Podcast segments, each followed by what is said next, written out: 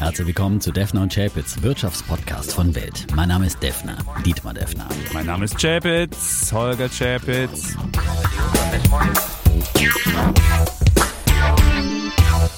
Die im Podcast besprochenen Aktien und Fonds stellen keine spezifischen Kauf- oder Anlageempfehlungen dar. Die Moderatoren und der Verlag haften nicht für etwaige Verluste, die aufgrund der Umsetzung der Gedanken oder Ideen entstehen. Episode 171, lieber Defner. Und wenn wir jetzt verheiratet werden, würde ich sagen, Defner, hol die Kinder rein. Die Inflation ist los.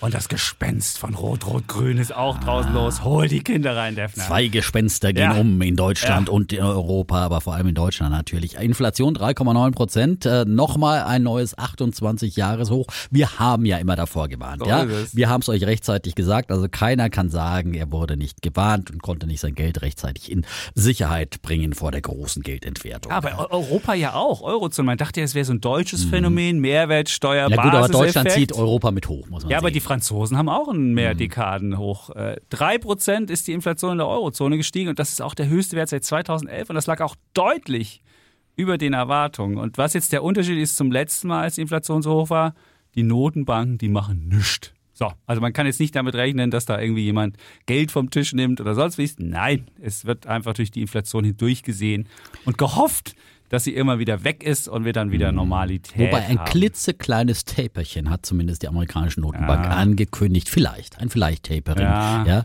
was Herr Paul in den Raum gestellt hat. Aber damit konnte er auf jeden Fall die Märkte nicht verschrecken. Das war schon mal gut aus Sicht äh, von Aktionären und man hat dann doch erleichtert aufgeatmet nach dieser großen Rede am Freitag von Jackson Hole, auf die wir ja wochenlang gewartet haben und dann eben so ein Vielleicht-Tapering kam dabei heraus, aber nochmal beruhigend gleich hinterher geschoben. Aber keine Angst, die Zinsen bleiben noch sehr, sehr lange niedrig. Also darauf kann man sich verlassen.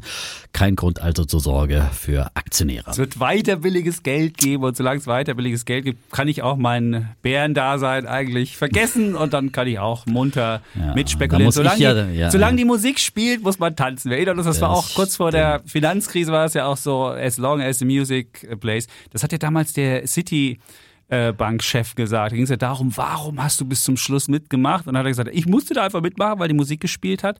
Und so ist es auch mit dem Geld. Und, und auch Henrik Leber hat uns ja gesagt, solange die Notenbanken das Ganze finanzieren, muss man einfach als Aktionär dabei sein.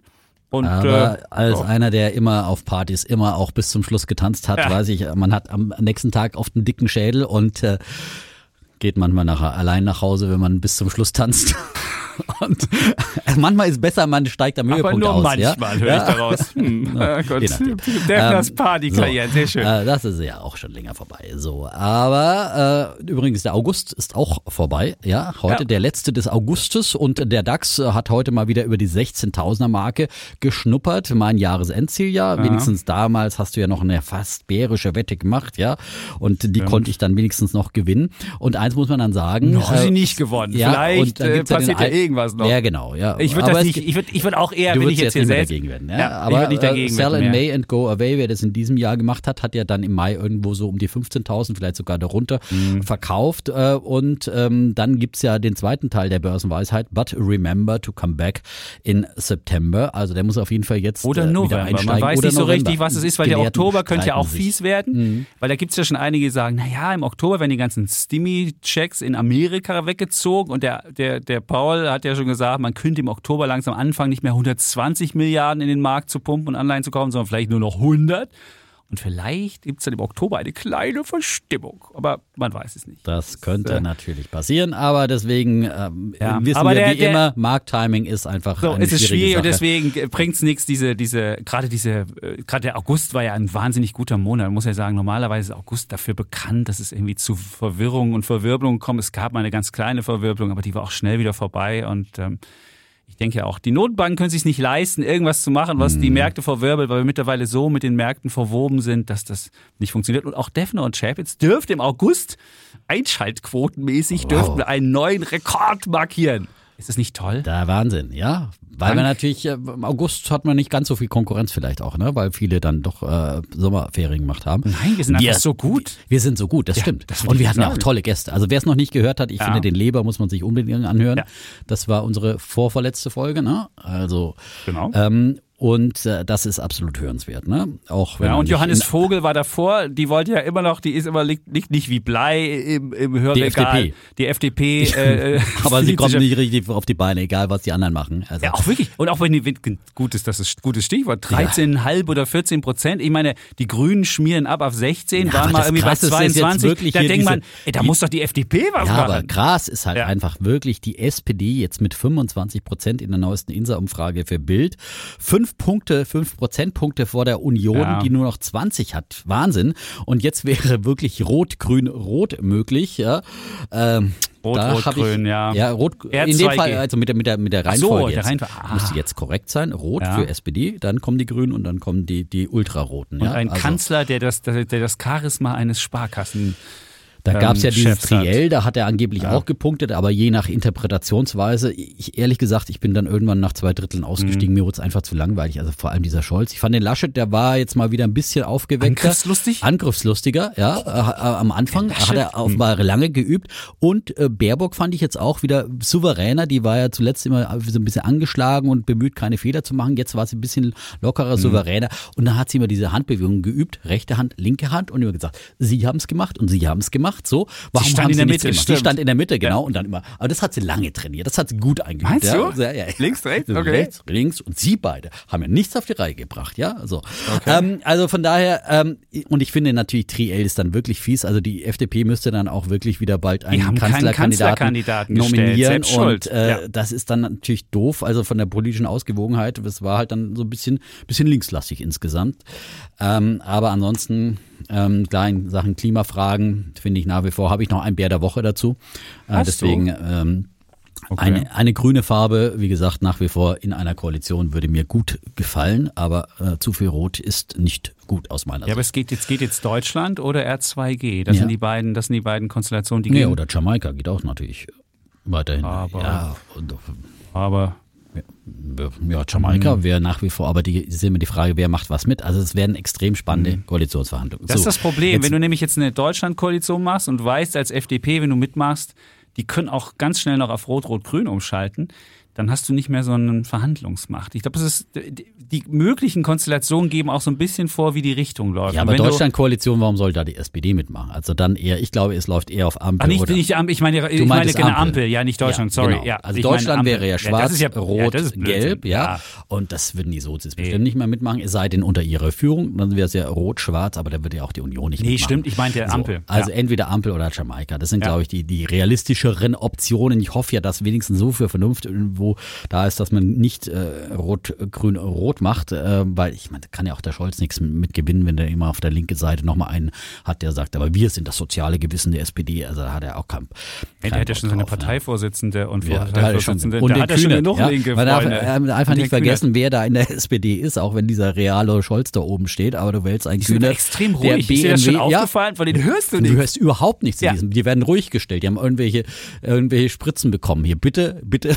Oder die sehen, dass es ohne sie vielleicht ganz okay gerade läuft, die tun Umfragen, da denken sich so, der Scholz bemüht sich ja auch wirklich auch kein, keine Aussagen zu Mhm. machen, irgendwie, die wehtun könnten. Also da kannst du ja auch fragen, wie du willst. Du kannst ihm nichts entlocken. Da ist er wirklich sehr, sehr. Ja, meine Frau hat ihn interviewt äh, Mhm, für Sat für 1 Sat.1. und das war echt, sie meinte auch, das wäre so Scholzomat-mäßig. Der hat halt so seine Standardsachen, da kriegst du echt wenig Mhm. kannst raus. du machen, was du willst. Kannst du machen, was du ja. willst. Aber das Frustrierende ist, dass er halt Rot-Rot-Grün äh, nicht ausschließt, sondern einfach sagt, ich bin, ich bin mit meinem Angebot da und äh, ich bin dem Wähler verpflichtet und ich werde von vornherein nichts ausschließen und das ist dann alles, was du Ich meine ja, sowohl SPD wie Grüne könnten viel mehr punkten dann bei bürgerlichen Wählern, wenn sie das ausschließen würden und glaubwürdig ausschließen würden. Aber gut, ihre Entscheidung. So, Ja. und unsere alle Entscheidung am Wahltag. Es wird auf jeden Fall spannend. Äh, Mhm. und ja, wir freuen uns. Wir freuen uns. Jetzt haben wir noch ein paar Nachklappsachen. Die Frage war ja, Jumia, gibt's das als Sparplan? Du wolltest ja unbedingt sparen, damit du immer jeden Monat reingehen kannst und das gibt es. Ja, hat ja einer geschrieben, das könntest du jetzt als Sparplan endlich mal anfangen, ne? Ja. Ja, genau. Könntest du machen, Also bei Trade Republic als auch bei Scalable. Gibt's bei Scalable für 1 Euro und bei Trade Republic ab 10. So kann man beides machen, wenn man die definitive Idee toll findet. Apropos Sparpläne, muss ich eine Episode noch heute aus der Redaktion. Ich sitze ja jetzt Ja. im neuen Newsroom hier im Neubau neben der Politikredaktion. Ja. Und da gibt's noch ein paar Unbekehrte, die ich noch Ohne nicht zu Sparplan. ETF-Sparplänen bekehrt habe. Wirklich? Ja. Hast du? Also ja, Wetterredaktion ist ja eine alte Geschichte. Ne? Die habe ich ja nun jahrelang Die Die ist auch mit guten ja, Produkten ausgestattet. Mit guten Produkten Ja. ausgestattet. Die komplette Georgios zahlt seine, seine. Lange nichts mal von ihm gehört. Muss man mal wieder fragen, wie es ihm geht. Der sitzt nicht mehr bei mir in der Ecke. So, äh, jetzt kommt also die Politikredaktion dran, ja. Und äh, ich meine, der Politikchef persönlich hat noch nie was von ETFs gehört, was? Und der Mann geht äh, ja auch schon fast auf die Rente zu. Nein, er ist so ein bisschen über 50, aber er müsste sich langsam mal und sein, habe ich gesagt, Chef, du gehst geradewegs in die Altersarmut, wenn du jetzt nicht anfängst. Und die junge Assistentin daneben, ja, der habe ich eigentlich äh, erzählt von ETFs und sie hat ah, sofort gespitzt, die Ohren gespitzt und dann schaltete sich der Politikchef ein und sagt, hä, was sind das, ETFs, ja? Ich sag, ja, du musst ganz dringend hier. Und die Junge hat noch die Chance auf Wohlstand und finanzielle Freiheit. Das habe ich hier auch gesagt, ja. Zumindest mit kleinen Beträgen und der Politikchef Beträgen. muss ja, der große Politikchef Beträge muss mit geben. großen Ja. Beträgen, damit er nicht Pfandflaschen sammeln muss. So habe ich ihm auch gesagt, so. So, also die Bekehrungswelle läuft weiter und es gibt immer noch Menschen zu erwecken da draußen, die noch keinen Ja. ETF-Sparplan haben. Ich habe wieder die Standardprodukt empfohlen, natürlich zum Einstieg. Ein MSCI ACWI. Wer da draußen es noch nicht weiß, gibt Mhm. es immer noch ein paar Varianten mit ESG oder AS, äh, MSCI, ACWI, IMI. Da hat man noch mehr Aktien aus aller Welt im Portfolio, aber das sind die Mhm. Auch Small Einstiegspunkte. Caps, genau. Und dann habe ich gesagt, und jetzt gibt es überhaupt keine, es gibt jetzt gibt's auch noch. wie beim letzten Mal vorgestellt. Sparpläne für ein Euro im Monat. Ja. Damit äh, wird man dann nicht unbedingt finanziell unabhängig, aber es ist auf jeden Fall ein erster Schritt in die finanzielle Freiheit und einfach mal so ein Dings, dass man es ausprobiert. Es gibt einfach keine Ausreden mehr. Und das müsst ihr da draußen jedem sagen. Wer auch immer sagt, aber dann kam auch wieder das, äh, ja, der, die Assistentin meint, ist doch zu kompliziert, ihr habt doch keine Ahnung von Aktien. Was? Dann, dann kaufst du die ganze Welt der Ja. Aktien in einem Portfolio. Da brauchst du keine Ja, Ahnung allem haben. kannst du ja du machst mit es monatlich. und guckst dir es ja, an du, und dann genau, denkst, du an mit einem, du fest, brauchst äh, keine Euro haben. weh. guck einfach zu, wie es, wie es funktioniert, Ja. wie dein Geld sich vermehrt. Du brauchst keine Ahnung So haben. Das ist das. Schöne, ja. Und all diese Bedenkenträger und Mhm. ja, ich bin zu alt, ich bin zu jung, ich habe kein Geld, ich habe zu viel Geld, ich habe zu wenig Geld. Nein, Bedenken vom Tisch wischen und äh, weiter die Genau. Menschen, Menschen bekehren. Kaufet die ETF-Sparpläne auf Das ist Aktien. ja wie so, ne? wie so ein Paul geht bei ja. ETFs. Ja, ja. Hast du noch, hast du noch so Wir haben ETF? schon lange nicht mehr gesagt. Was? Wir reden immer über Einzelaktien, das ist schön Nein, und letztes gut, Mal war das mein Bulle der Woche, Stimmt, ja, war ja, das ja, genau, das letzte Mal, ja, genau. Genau. Und wir haben es mal durchgerechnet, wenn du 40 Jahre 1 Euro im Monat in den MSCI Welt eingezahlt hättest, weil den gibt's nur so lang, die anderen ACWI und so weiter gibt's nicht so lang, dann hättest du immerhin nach 40 Jahren hättest du 4.260 Euro gemacht und du hättest 480 eingezahlt. Also 480 einzahlen und 4.260, das sieht man, der Zinseszinseffekt fällt nicht ganz so heftig aus, weil man dann so kleine Summen hat. Aber Von der man Summe her, aber da, man kann es ja einfach mal 10 nehmen, dann Ja. funktioniert es genauso. Ja, man kann es einfach Mal rüber 10 machen, oder mal ja. 100, ja, und schon merkt man, was wieder für gewaltige ist so einfach. Es ist so einfach. Und der Zinseszinseffekt ist so ein Wunder, ja. So, also bei 200 Euro hat man übrigens nach 40 Jahren 2,1 Millionen. Das wollte ich auch nochmal gesagt Sehr haben. Also gut. sieht, Mit welcher Rendite gerechnet nochmal? das ist einfach, ich habe den MSCI Welt seit so. 1980 genommen. So wie er existiert. Einfach genommen. Was war da das für eine Durchschnittsrendite in der Zeit? Einfach nur so als äh, 8 bis 9. 8 bis 9. Acht Ich meine, wenn man jetzt mit dem Sparplanrechner rechnet, ne, da welche Rendite gibt man ein? Ich sage immer vor Ja, aber das sind jetzt ja reale Zahlen. Das Genau. sind jetzt einfach Zahlen, wenn du sagst, ich hätte keine. Steuer bezahlt. Genau, das muss man dazu sagen, Ja. es ist ohne Steuer, das ist ein bisschen blöd. Aber da ja die ganzen Dinger gebührenfrei sind, kann man, dann muss man ja auch keine Gebühren mehr abziehen. Also das ist ja das Schöne. Das ist das Deswegen kann man ja, das ist ja das Wunderbare. Das ist- und dann das kann man einfach, und diese ganzen neuen Angebote, die es gibt, werden subventioniert von irgendwelchen VCs. Und dann soll man doch einfach diese Angebote annehmen. Sagt man, vielen Dank, dass mein Broker mich finanziert von, von Venture Capital Geld. Und dann ist es wunderbar. Macht Wunderbar. man's. Fertig. Da Gut. macht man das. Genau. So. A- Apropos machen, mein Sohn Machen. hatte ja Konfirmation jetzt am Wochenende Konfirmation. und jetzt hat er Konfi-Geld bekommen und die Oma, die auch immer sowohl Daphne und Chavez als auch alles auf Aktien hört, hat dann gesagt, hier, das soll jetzt die Konfi-Aktie werden. Das sagte Oh, sie, guckte mich an eine Aktie. Und machte und machte so und machte so einen Blick nach dem Motto, die soll nicht sofort fallen. Und dann habe ich natürlich gleich gesagt, Oh. da müssen wir hier mal A, müssen wir hier mal drüber reden, habe mich mit anderen Experten zusammengesetzt und gesagt, welche zehn Aktien würden wir dem Levin, so heißt der Junge, der konformiert worden ist, in sein Depot packen. Und man muss ja, muss ja nicht viel Geld dafür ausgeben, sondern kann ja auch da dank, dank kleiner Stückelungen und kleiner Gebühren ein Portfolio zusammenstellen, wo man einfach zehn Aktien nimmt und fertig. Perfekt. Und dann haben wir überlegt, der Defner und ich, wir machen mal wieder einen Wettbewerb. Ja, kleine Wette. Jeder darf Ja. fünf Aktien auswählen. Dann macht der Chef jetzt einen Index draus und dann lassen wir den, Den Konfirmationsindex, Den Konfirmationsindex Defner und Konfirmationsindex Chapitz und am Jahresende, ich meine, gebt zu, wir wollen natürlich längerfristig Aktien sind was Natürlich. langfristig, wir wissen das. Und wir, aber wir wollen trotzdem am Jahresende rechnen wir mal ab und gucken mal, Was hat sich bis dahin besser Aber ich habe dann trotzdem nicht die ganz extrem spekulativen Ideen äh, ähm, Nee, ausgewählt, es geht jetzt schon nur, darum- nur auf Sicht von ne letzten So Jahr, sondern ich habe schon jetzt eher an die Zukunft gedacht. Und äh, was gerade, wenn man, konf- wie alt ist der Levin jetzt? 13, 16. 14? 16 schon. 16. Äh, 14 16. Ist, 16 ist man heutzutage, wenn man Nee, die. Konfirmation ist ein Jahr verschoben worden so, wegen deswegen. Corona. Und Ah, äh, nee, man hat, okay, ja. normalerweise ist man entweder 14 oder 15 so Das- knapp ja, dran. ich, Und er ja. ist gerade 16 geworden. Insofern äh, ist er. Ja, und Ich habe so mal, was war Ja. sein Konfirmationsspruch? Äh, ich kann mit meinem Gott über Mauern springen. Das ist doch gut. Das, das ist doch schon mal ein guter Ja. äh, auch Ansatz zum Investieren, ne? Ja. Äh, weil Ja. ich habe nochmal an mich an meinen Konfirmationsgespruch erinnert. Denn Gott hat uns nicht einen Geist der Verzagtheit gegeben, sondern den Geist der Kraft und der Liebe und der Besonnenheit. Ja, das ist auch so ein optimistischer Spruch. Der funktioniert auch, wenn man nicht mehr in der Kirche ist. Ja, also das ist. Äh, Bist du nicht mehr in der Kirche? bin nicht mehr in der Kirche. Okay. Aber äh, den Geist der Verzagtheit habe ich trotzdem abgelegt. Ja, Okay, gut. Dann so. Ja, gut. Und dann, äh, ja, wie gesagt, saß ich dann, ich habe gestern mit äh, einem der Superinvestoren, mit Pip Klöckner zusammengesessen. Der ist ja bekannt dafür, dass er Millionär, Mi- Multimillionär ist. Ich dachte, Mit wenn einer das Gorillas. wissen muss, Die, dann hat die er, sind jetzt, die Gorillas, Gorillas. sind jetzt in meine äh, ehemalige Commerzbank-Filiale eingezogen, Sind die? ja, und äh, fahren mir immer über die Fußgängerampel, ja. Also ich werde wahrscheinlich bald von einem Gorilla überfahren, ja. Aber ich glaube, das Momentum ist so ein bisschen raus. Also ich habe das Gefühl, ich habe früher mehr Gorilla auf der Straße gesehen und auch er guckte jetzt, ich was, sehe jetzt ganz viele, aber das liegt an dieser, Ja, das liegt, weil die- weil diesem die- lokalen Nest. Genau, das ist wie so eine Bienennest, was Ja. du da hast. Und äh, nee, ich glaube, das Momentum ist so ein bisschen, also es ist nicht mehr so, das ging ja so wirklich Aber die haben neue vertikal Fahrräder, die haben jetzt so äh, Mofa-E-Bikes, ja, die sehen aus wie so ein Mofa früher, ja. Und sie haben jetzt auch Lastenräder. Vielleicht haben sie schon mal, spekulieren sie auf den Zuschuss der Grünen. Deswegen wählt Pip Glöckner Grün, damit er Auf für seine Fall. Lasten-Gorilla-Räder Zuschüsse kriegt von den Grünen, ja. Ja, er hat mir mal, er hat mir erzählt, wie viele Fahrräder unterwegs sind. Ich habe es vergessen. Es war relativ viel. Und er Na hält, gut. und er hält ein Zweihundertstel. Das ist nicht wenig, oder? Ja, ja, aber- ist das viel? Hm. Ich weiß nicht. Auf jeden Fall hat er mir ein paar gute Tipps schwankungsanfälliges Investment. Ich weiß nicht, ob ich so risikoreiches Investment. Okay, ich bin Wenn gespannt. du Business Angel bist, dann bist du ja, dann hast du ja nicht nur Okay. den, hast ja nicht den Gorilla-Mann, du hast auch noch ein paar andere Sachen. äh, Im, ja, also wir gehen in, in unser Konfirmationsportfolio. Wir gehen Sollen wir abwechseln machen? Ich würde sagen abwechseln. Ne? Einer, du, äh, du einer, du bist der Genau. Vater, gehst voran. Ich gehe ja? voran. Ich schieb Ähm, einen hinterher. Ich würde als erstes, klar, weil ich ja der, der Krypto-Heini hier bin, Coinbase. Das wäre mein erster.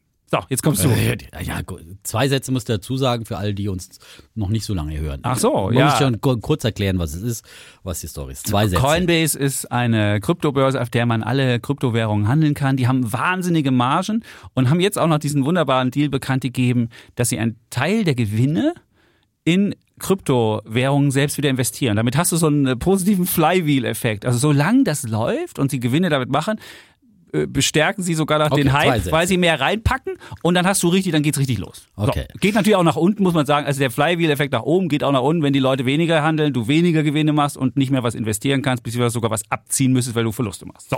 Und ich wollte natürlich für den Levin dann auch ähm, Aktien, die er möglicherweise Jahrzehnte behalten kann, äh, Das kann bei heraussuchen. Coinbase auch. Naja, äh, ob es da noch Kryptowährung Egal. Äh, wir wollen jetzt nicht diskutieren, wie nein, nein, sondern äh, und habe du ruhig. versucht, auch ein paar äh, die verschiedenen Zukunftsbranchen so ein bisschen abzudecken. Und äh, die Biotech-Branche ist ja eine der ganz großen Zukunftsbranchen, haben wir auch wieder von Mhm. Henry Leber gehört, dass auch er dann glaubt, das ist jetzt die Wachstumsbranche der nächsten Jahre. Ähm, und gibt's natürlich auch schon länger. Und deswegen gibt's auch ähm, Aktien, die da auch schon länger Erfahrung drin haben. Und bei Biotech ist es ja immer schwierig, ein, ein Wert rauszusuchen, weil das immer so eine extreme Wette ist. Mhm. Finden die jetzt gerade ein Medikament, das funktioniert oder äh, floppt es und dann ist entweder hop, äh, top oder flop. Deswegen ist da eine Wette wirklich eine Einzelaktie zu, zu gewagt und zu sehr ein Los. Deswegen habe ich BB Biotech ausgewählt. Das ist eine Biotech-Beteiligungsgesellschaft, die ist schon seit 25 Jahren am Markt und hat eben diese Erfahrung, hat ein ganz breites Portfolio und äh, deswegen ist man mit einer Aktie da äh, mit dieser Aktie gut investiert. Die haben auch eine Dividendenrendite. äh, Das ist vielleicht für Levin noch nicht so interessant, kann er ja dann wieder reinvestieren. Die haben auch die größte Posi- Position ist Moderna. Da waren sie rechtzeitig mit dabei. BioNTech haben sie leider nicht im äh, Portfolio, zumindest nicht in größeren Ausmaß, das da gelistet ist. Aber Moderna sind sie mit dabei. Und ich glaube, das ist mit einer Aktie kann man da diesen Biotech-Bereich gut abbilden. Ich habe mal geguckt, die haben den Nasdaq Biotech Index bei weitem outperformed. Die haben nämlich in den letzten fünf Jahren Jahr für Jahr 18,4 gemacht und der Nasdaq Biotech Index nur 11,6. Also sieben Prozentpunkte pro Jahr. Boah. Also wenn das so weitergeht, das sieht so aus wie so ein Uhrwerk. Also man muss sagen, das sieht gut Ja. aus. Okay.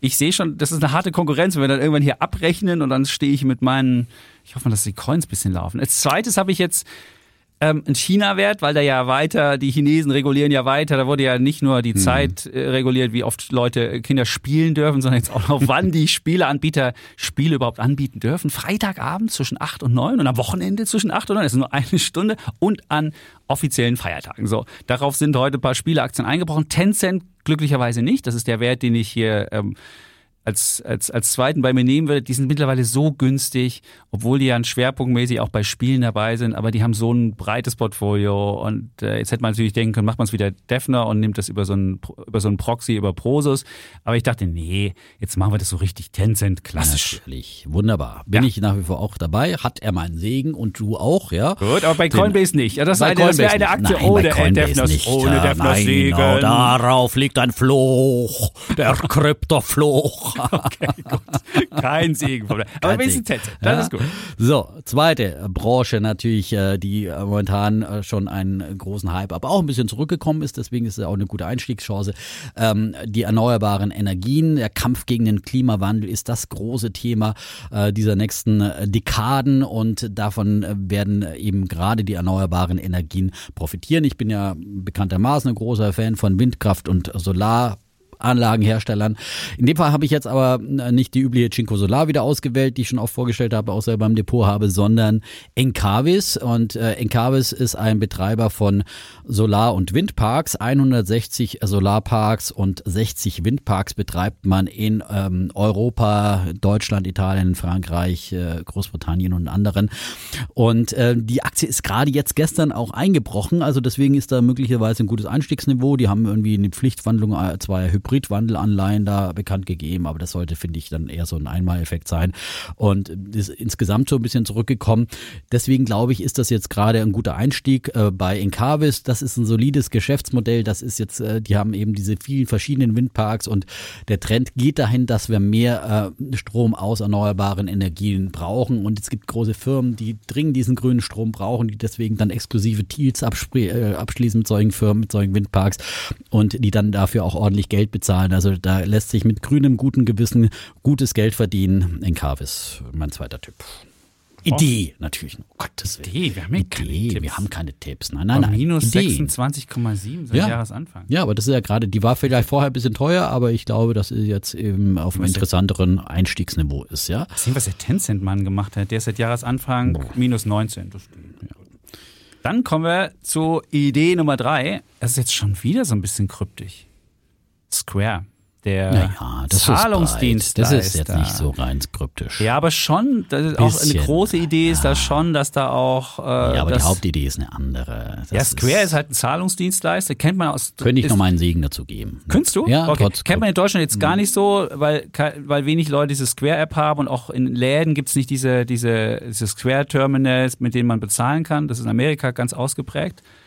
Ähm, die haben jetzt zuletzt eine äh, Pay Now, Buy, nee, Buy Now, Pay Later, BNPL äh, äh, Anbieter hat sich dazu gekauft. Das ist ja der neueste Schrei, hat ja auch Amazon gemacht mit Affirm und ähm, also die, die versuchen halt das gesamte ähm, ja, Bezahlungsbusiness zu, zu revolutionieren und das, die gesamte Wertschöpfungskette da zu bekommen. Und ich glaube, da ist eine Menge Ideen, eine Menge Sache drin. Dann ist der, der CEO von Square, ähm, ist ja ein, ja, würde ich sagen, ein, ein sehr visionärer Mann, das Jack Dorsey, Jack Dorsey, genau. Leider der bei Twitter ist er, ja. leider bei Twitter ist er nicht so, nicht so innovativ, bei Square ist er.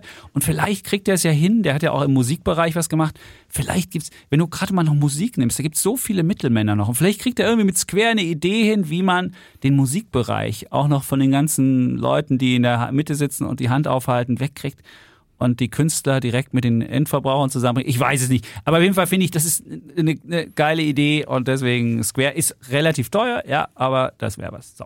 Sehr schöne Idee. Gibt's wieder den? Und da gibt's den Segen vom Defner. Ja, hat der Defner seinen Segen drauf. Sehr ja, gut. äh, So, meine dritte Idee, die sind ja alle schon mehr oder weniger auch mal genannt worden in früheren Podcasts. Auch diese war schon mal, glaube ich, ein Bulle bei mir.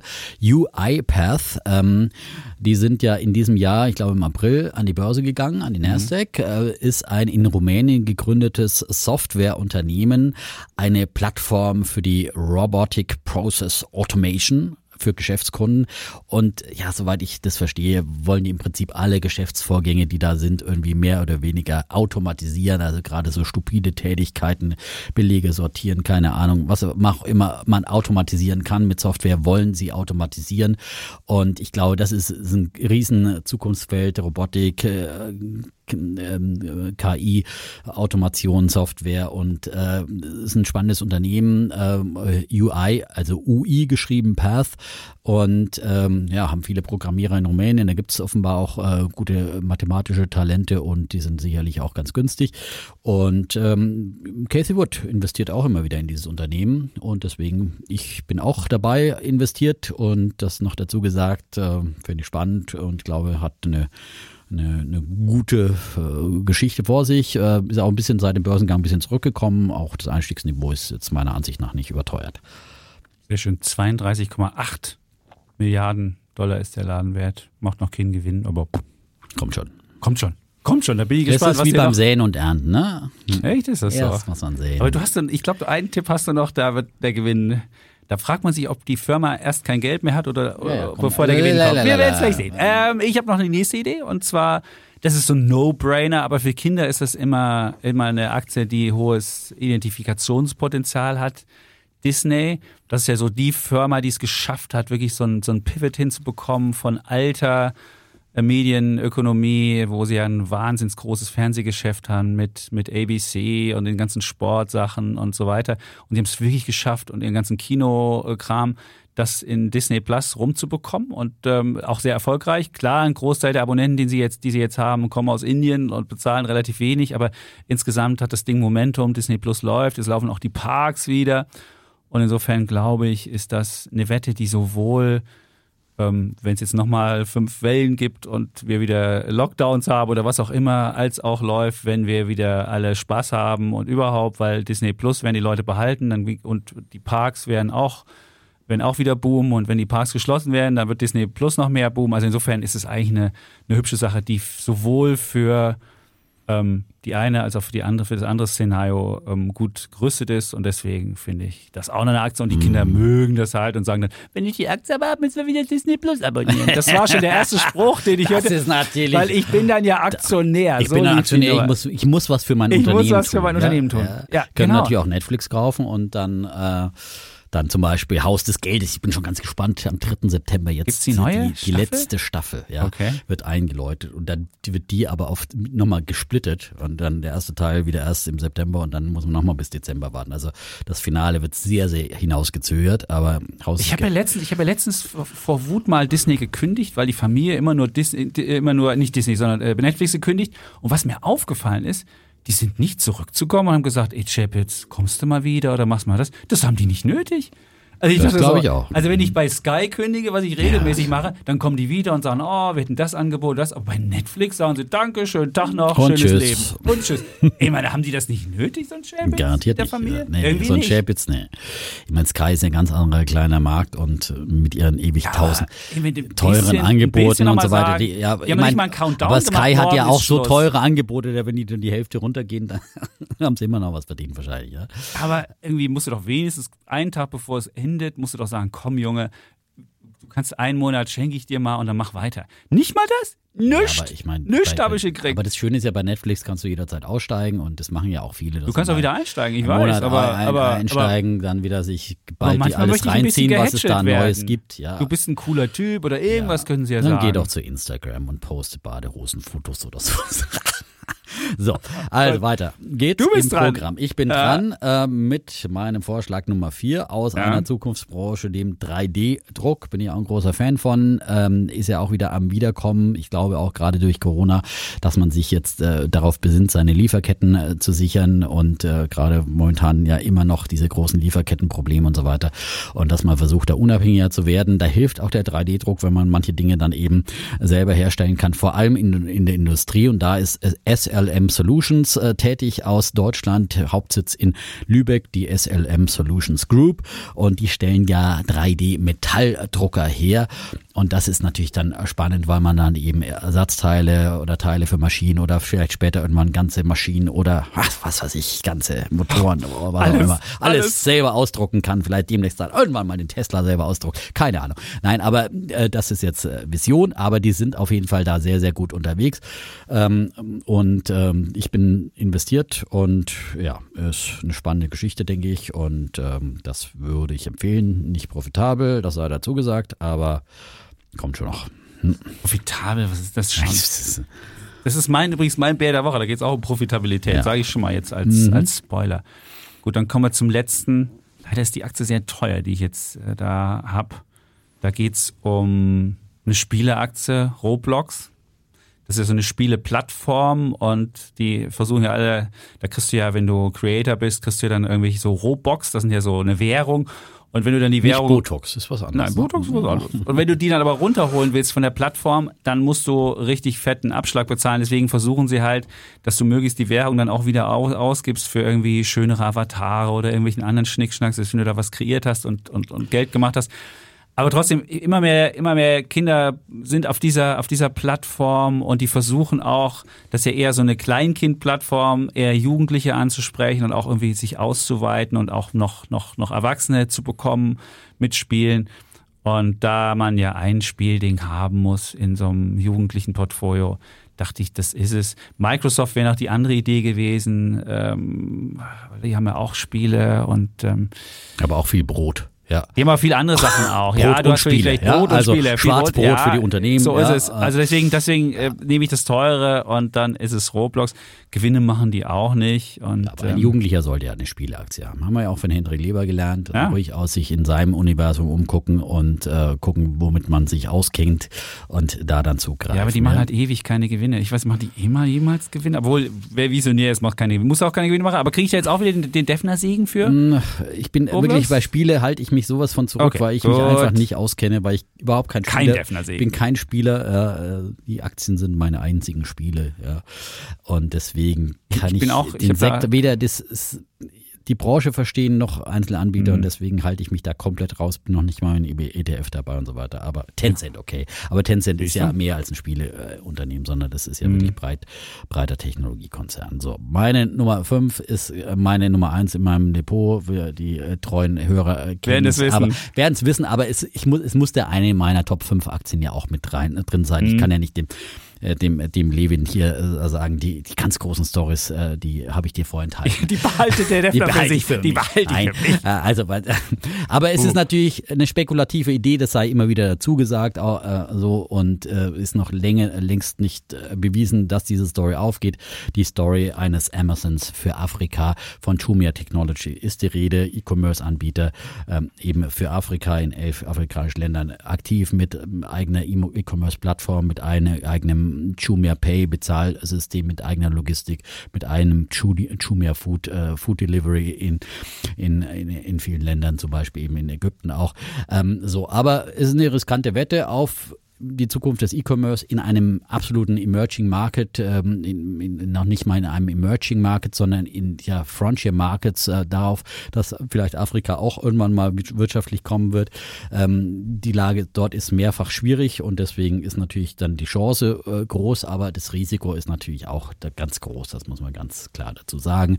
Ähm, so, und äh, das ja, das ist das Risiko, dass sie, da ist das Risiko, dass sie halt die Infrastruktur aufbauen, dafür ganz viel Geld ausgeben, aber nicht rechtzeitig das Ding gedreht bekommen. Aber vielleicht werden sie dann wenigstens übernommen. Das wäre noch eine Chance, die sie natürlich haben.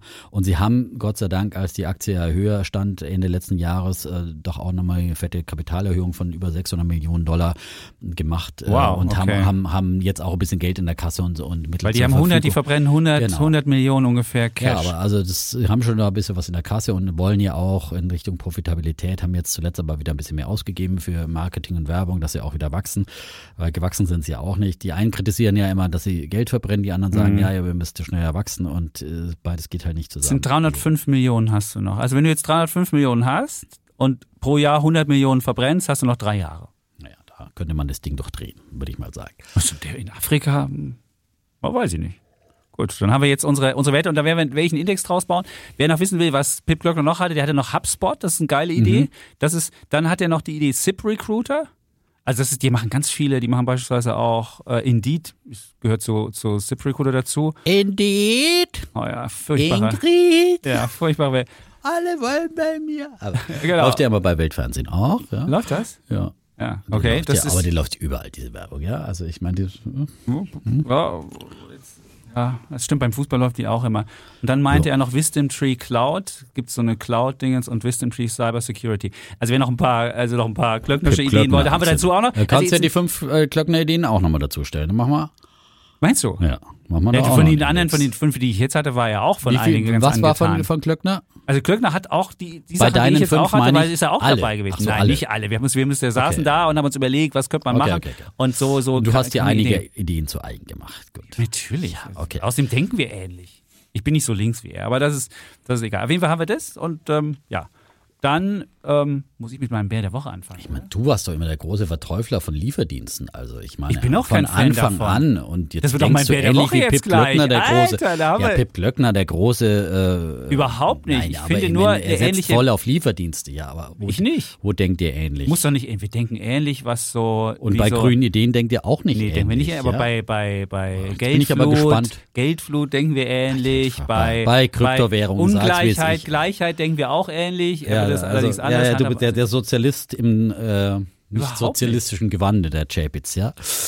Jetzt werde ich hier wieder als Ja, Sozialist ja, er muss sich schon mal entscheiden, ob du Sozialist sein willst oder nicht. Ich bin Kapitalist, aber ein Kapitalismus. Ein sozialistischer der, Kapitalist. Nein, überhaupt nicht, aber einer, der harmonisch ist. Ein harmonischer Kapitalismus, wo Menschen einfach glücklicher sind. Oh, da bin ich auch dabei. Eine soziale Marktwirtschaft. Ja, äh. soziale Marktwirtschaft. Kapitalismus mit sozialistischem Antlitz. Nein, ja. sozialistisch habe ich überhaupt nichts. Ich Okay. bin daher und da habe ich überhaupt nichts mit, mit Sozialismus. Naja, aber die Vermögenssteuerideen von neulich war, hatten schon den Hauch des Sozialismus innewohnt. Das stimmt, da habe ich auch viel Kritik bekommen. Per Muss Mail ich schon mal auch, sagen. Und ich meine- aber man muss Ähm, ja auch sagen, wenn ein, ein Problem da ist und es irgendwie gelöst werden muss und man jetzt sagen kann, okay, alle fangen jetzt an, bei Scalable ein Ding zu eröffnen und einen Sparplan zu eröffnen und irgendwann werden vielleicht die Armen reicher und dann geht die Schere zusammen. Aber das dauert so lange, man muss vorher schon mal irgendwie was dafür sorgen, dass es es geht nicht um Einkommensungleichheit. Das ist, das sind Ja, wir, sind wir nein, nein, gleicher. dabei. jetzt es geht um Vermögensungleichheit. Nein, ja? ich will es noch, das ist, das ist ein Problem. Und deswegen muss man das in irgendeiner Form, weiß ich nicht, bekämpfen, lösen. Ja, ja, ja, ist verstanden. Ich wollte es nicht mal. Ja, nur weil du mich immer wieder als Sozialist nein, hinstellst. Ja, ich wollte ja bloß, nein, Nix hier. Ich wollte es bloß mal fragen, wo du jetzt hier genau mit, Ja. äh, mit Pip Klöckner da Nein, Meinung bist. ist- Übrigens, die, die, diese Vermögenssteuerdiskussion, die hat jetzt auch äh, IFO-Chef und DIW-Chef äh, geführt. Der IFO-Chef hat gesagt, ja, Ja. IFO-Chef hat gesagt, das belastet die Wirtschaft. Der Fratscher hat gesagt, von wegen. Also äh, auch andere große Ökonomen neben uns beiden führen diese Diskussion und sind uneins. Also Ja. Es gibt in der Ökonomie auch keine Einigkeit. Aber ist Es kommt gut. halt immer um drauf Aber so soll es ja auch sein. Die Genau. Leute sollen ja hier verschiedene Ideen bekommen und sollen jedes Mal wieder überrascht werden. Mal ist der, der Genau. Defner auf einmal der grünen Anhänger, dann ist der Chavez Sozialist, dann ist wieder der Kapitalist und mal. Je, Und wir sind, wir sind halt unsere- nicht festgelegt. Wir sind ja kein, wir sind halt, ja. Irgendjemand schrieb mir mal auf Instagram, es gäbe ja auch so eine Partei, die eben so, äh, eigentlich genauso wie ich sie immer haben wollte, eine grün-liberale Partei. Ähm, Volt? Ist das Volt? Ich weiß Es es, ist nicht mehr Volt. genau. Ich Es ist eine parat. liberale Partei, die haben ein Europaprogramm und die haben, sind sehr progressiv, was Mhm. Ideen anbetrifft. Dummerweise sind sie ein bisschen vor ihrer Zeit. Ja.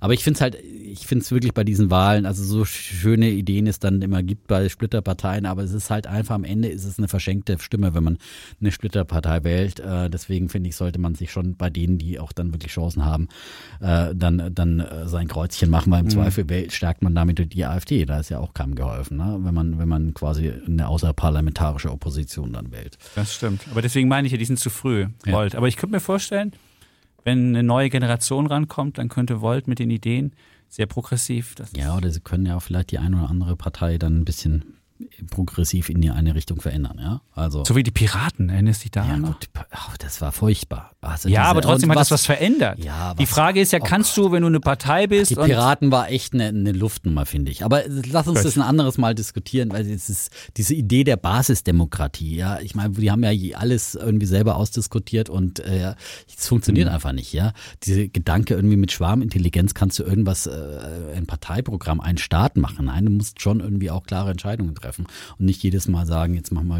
hier mal eine kleine Basismitgliederbefragung. Also finde ich. Aber Ja. du fandst sie gut, ja. Nein, ich fand, ich, ich konnte damit jetzt auch nicht so viel anfangen, aber ich fand, sie haben frischen Wind in die Parteienlandschaft gebracht. Und es gibt ja nichts Besseres, als wenn jemand mal auch Ideen neu dazubringt und die Leute sagen, Mensch, ja, ist auch ja, was Neues. und die Partei äh, von Martin Sonnenkamp und was weiß ich. Oh, komm, die haben lustige Sprüche, gut. Lustig. Dann ja. zu viel frischer Wind. Ja. Na gut, okay. Gut, kommen wir zu meinem Bär der Woche. Mhm. Es ist ein Lieferdienst, ja. Ähm, und zwar, ähm, mein Bär der Woche geht an Niklas Östberg. Das ist der Chef von Delivery Hero. Ähm, und der hat sich jetzt, ähm, ist so ein bisschen, hat sich jetzt dargestellt, also das sieht man sowohl bei Twitter als auch bei LinkedIn und auf allen Plattformen hat er sich dargestellt mit dem, mit dem Tweet oder mit der Nachricht, gute Firmen machen Geld. Und dann schrieb, schrieb er aber, beste Firmen fokussieren sich darauf, Werte zu kreieren. Und natürlich, er macht kein Geld, das war dann klar. Und beste Firmen fokussieren sich darauf, Werte zu kreieren. Und dann zählt er die Heldentaten auf, was er machte. Sie machten Quick-Commerce und sie machen, sie vermachen bessere Verpackungen und sie bringen den Leuten den Kram schnell nach Hause und so weiter.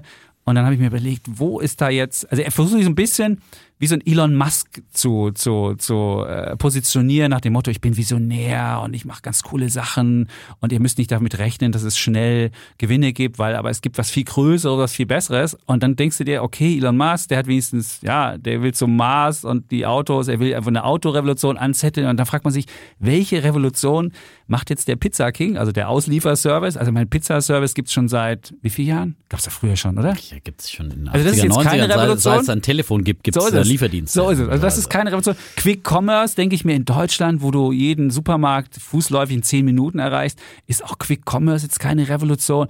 Kann ganz schön sein, wenn du zu Hause sitzt und denkst, oh Mann, habe ich vergessen, lass ich den Gorillas mal rankommen. Ja, aber ist das jetzt so geil? Ist es jetzt auch nicht. Und auch sonst ähm, war das nicht so toll. Dann habe ich mir die Zahlen angeguckt und da sind die Umsätze sind gestiegen, 160 Prozent, also fast verdreifacht, also verzweieinhalbfacht. Aber der Verlust, der hat sich auch äh, mehr als verdoppelt auf 970 Millionen. Das ist fast eine Milliarde. Und jetzt sieht man halt, dass der Typ auch nicht damit rechnet, jetzt demnächst Gewinne machen zu können. Ich würde sogar, würde ich sogar eine Wette anbieten, dass er in den nächsten zehn Jahren macht er keinen Gewinn mit seinem, mit seinem komischen Ding. Der hat zwar einen wahnsinnigen Wachstumsmarkt, Essenslieferdienste, klar, äh, wenn jeder ein Handy hat und jeder die App hat und jeder bequem wird dann und viel mehr Einpersonenhaushalte hast und Urbanisierung hast, dann, dann bestellen mehr Leute, klar, und du versuchst jetzt auch ein bisschen den, den Bestellwert zu erhöhen, indem du sagst, ah, ich bring dir noch ein bisschen noch ein paar Lebensmittel mit dazu und dies und das. Aber du stellst halt fest, am Ende ist das Ding nur profitabel, wenn du irgendeinen Markt ein Monopol hast. Und wenn du Berlin siehst, da war ja, mhm. da war ja ganz kurz ein Monopol, da gab's ja Just Eat Takeaway mit Lieferando und einen Monat später kam Volt und sagte, hallo, ja. hier sind wir wieder. Hat nichts mit der Partei zu tun. Hat ja. nichts mit der Partei zu tun. Volt ist so ein Lieferservice. Und jetzt sind hier, jetzt ist Delivery Hero selbst wieder auf den Markt zurückgekehrt mit Foodpanda. Jetzt haben wir Uber Eats und so weiter. Und, und die was, Gorillas, die eben auch. Die liefern auch ja. noch. Dann gibt's noch irgendwie Flink, Flinkstier. Ja, und also. es gibt der macht noch und der macht noch. Und was man halt feststellt, dieses Monopol, diese Idee, dass man irgendwann ein Monopol hat und dann irgendwie sowohl bei den Konsumenten abkassiert, als auch bei den, bei den Restaurants, Schrägstrich, äh, bei den ähm, Händlern oder beziehungsweise bei den, bei den äh, Produzenten von, von Lebensmitteln, das funktioniert einfach nicht. Und deswegen denke ich, das Geschäftsmodell ist einfach ein Modell, was meines Erachtens mh, hm, ja, nicht doll ist und sich jetzt als Visionär darzustellen und sonst wie, finde ich, und da, dass es auch noch durchgeht bei den Aktionären, das zeigt mir, wie übertrieben gut die Stimmung ist, ach, Gewinne machen, das ist so von gestern und wir wollen das nicht und wir, wir, sind Visionäre und wir machen viel coolere Sachen, wir schaffen Werte. Und dass es bei Aktionären überhaupt durchgeht, zeigt mir, ja, zu viel Geld im Markt, zu viel gute Stimmung, für mich aber trotzdem naja, mein Bär der Woche. Okay. Ja, also ich bin bei Delivery Hero auch kein, kein allzu großer Fan, würde die Aktie nicht kaufen, weil ich genau diese, diese Punkte auch sehe, dass es echt schwierig ist, damit dann irgendwie Geld zu verdienen. Aber den Spruch würde ich jederzeit unterschreiben, weil ich meine, das ist natürlich, am Anfang musst du einfach ähm, ein Unternehmen wachsen lassen, du musst investieren in eine Idee und äh, äh am besten äh, schneller groß werden, als das ja immer das Problem der Deutschen gewesen, dass sie zu klein gedacht haben und dann kamen die, die großen, die globalen äh, Unternehmen und haben äh, den Markt auch platt gemacht, ja. Und das kostet halt erstmal Geld und dann kannst du aber auch Geld verdienen, ja ja, und ähm, ob das dann Delivery Hero gelingt, ja, das ist die, die, die andere Frage, aber zu sagen, bloß weil ein Unternehmen jetzt erstmal Verluste macht, ist das... Äh, äh, seit zehn Jahren fast Verluste, die gibt es seit 2014, ja. sehe ich hier, die, die, mir kann man die Bilanz angucken, seit 2014 ja, sehe ich Das waren die Sprüche, die habe ich seit äh, Ende der 90er, 2000 zu Amazon ständig gehört von meinen Unternehmensberatern. Ja, aber die waren, aber die waren nach drei Jahren, die waren aber nach drei oder vier Jahren, die waren aber nach drei oder vier Jahren waren die positiv. Das ist es ja. Und die haben, wenn sie ja, Verluste gemacht haben, nur Verluste ganz kleine gemacht. Verluste ja, gemacht. Die haben die aber haben immer wieder Verluste gemacht, weil gemacht. sie investiert haben und, und, und. Ja, aber die hatten viel schneller, waren die Plus. und es wird immer Zeit. Amazon gesagt. Und die haben nicht irgendwie über 20 Jahre irgendwie Verluste gemacht um eine nee. Milliarde, sondern die waren kleiner. Believe me.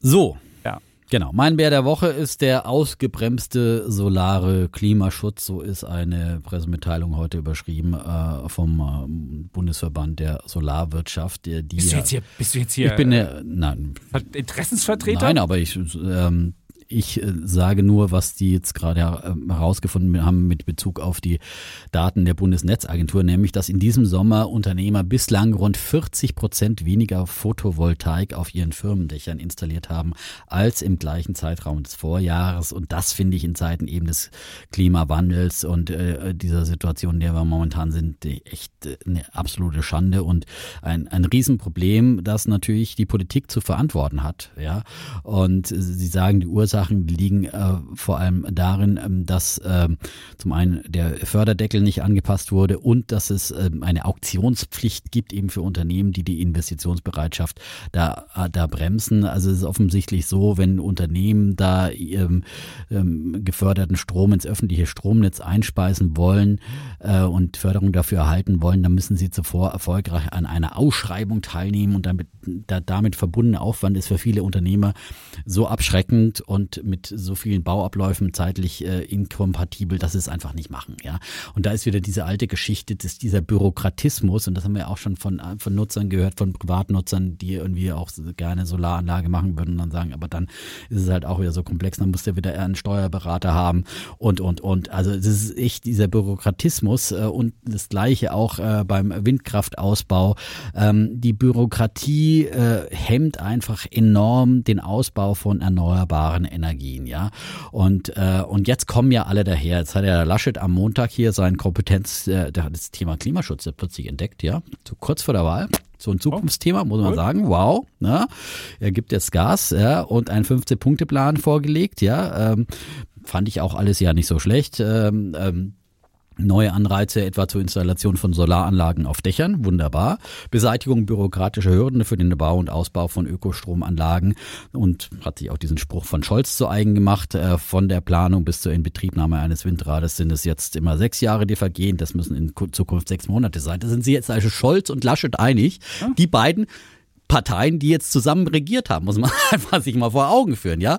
Und jetzt sagen sie, ja, tschur, muss alles anders werden, ja, schön, ja. Hätte das mal gemacht, 16 Jahre Merkel, ja, kann man da nur sagen. Warum haben sie es denn nicht gemacht, ja? Warum muss ich sie jetzt wählen, damit sie das machen, ja? Das ist wirklich die große Frage, die man ihnen stellen muss. Aber guten Morgen, wenn sie jetzt aufwachen, schön, freut mich. Projekt Deutschlanddach haben sie vor, zinsloses Darlehen von der KfW Bank für äh, Solaranlagen hätte man auch längst machen können. Das sind alles keine Raketenwissenschaften. Ja.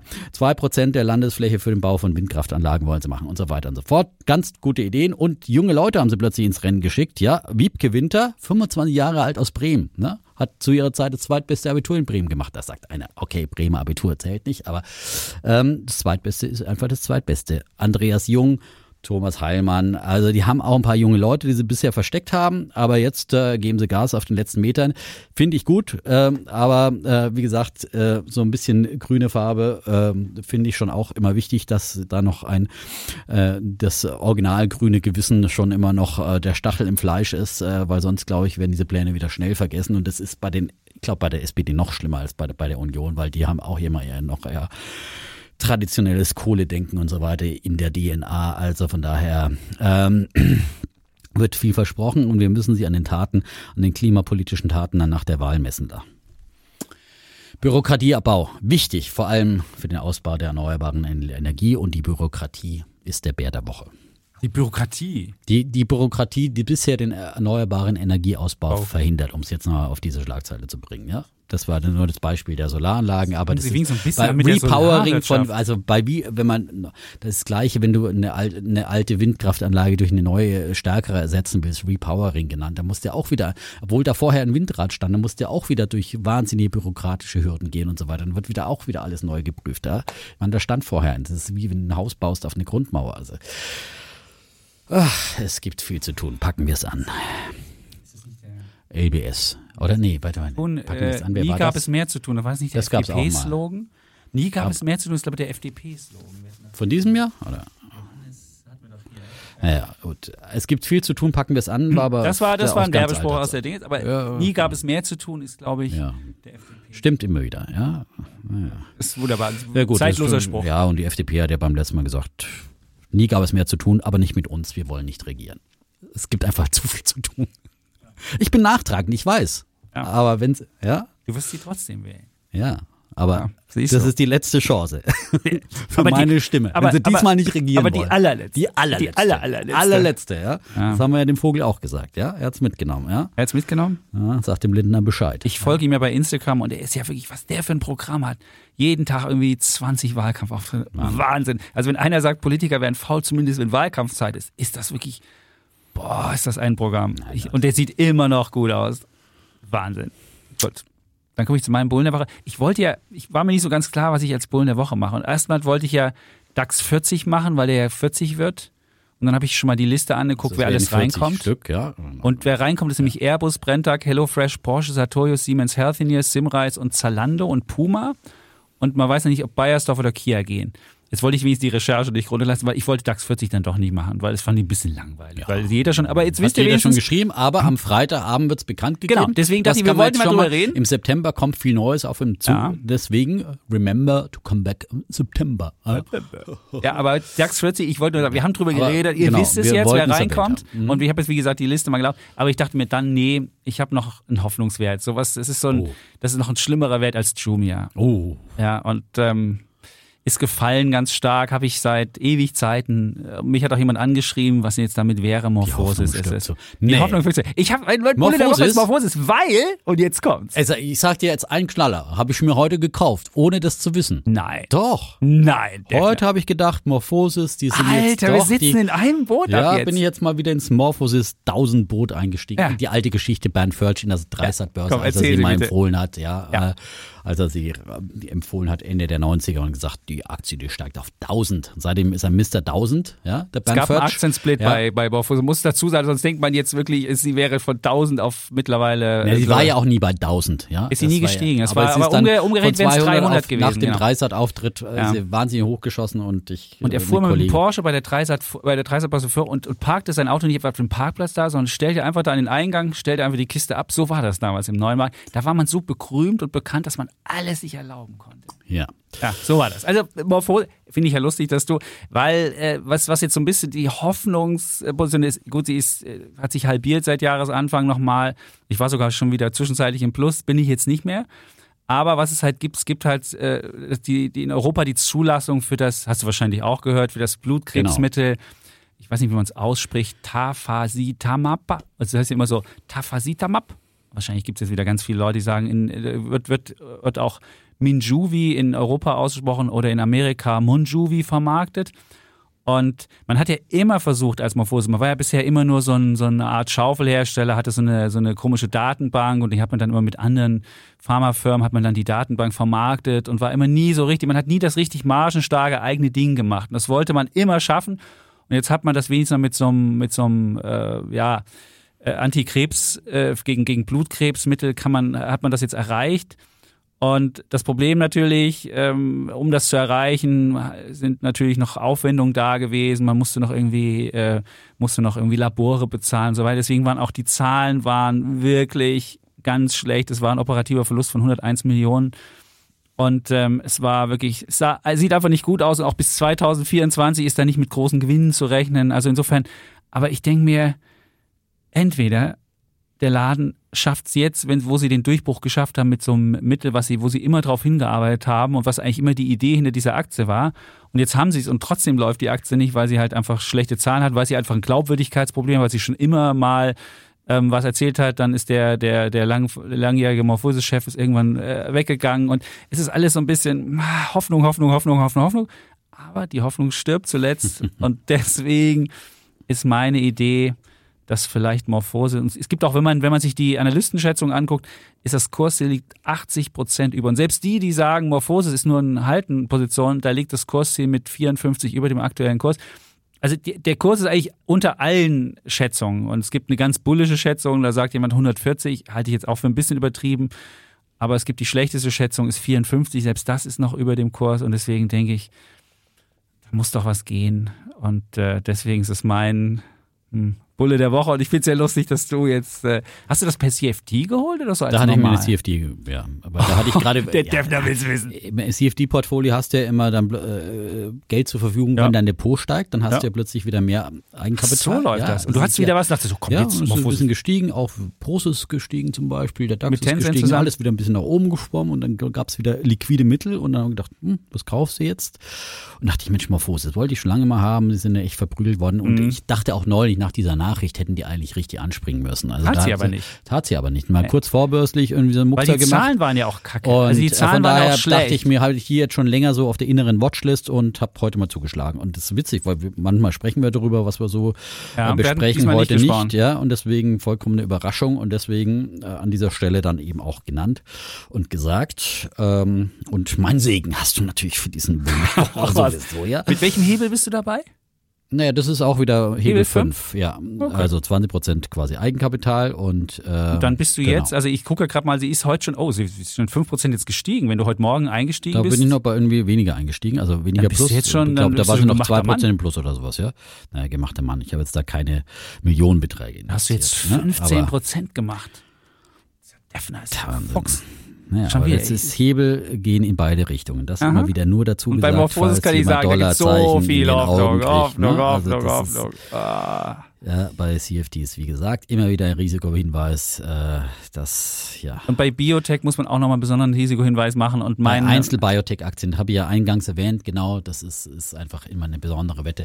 Wobei, sag mal, Morphos ist natürlich schon, weil die auch äh, breitere Kandidaten und, und Wirkstoff und so weiter haben, das ist natürlich nicht nur irgendwie so ein One-Pony-Trick, ja. Nee, nicht nur, aber das ist aber wäre jetzt die erste Geschichte gewesen, wo mal was, wo irgendwie was läuft. Und jetzt läuft's ja auch, aber trotzdem läuft die. Aber vielleicht wird es ja irgendwann entdeckt, ja. Gut, jetzt muss ich zugeben, ich bin mit meinen Biotech-Ideen war ich nie gut. Also die CureVac hat sich aber wieder ein bisschen erholt. Er hat ja heute auch Testergebnisse vorgelegt, die jetzt die Börse nicht so ganz zum Brüllen gebracht haben.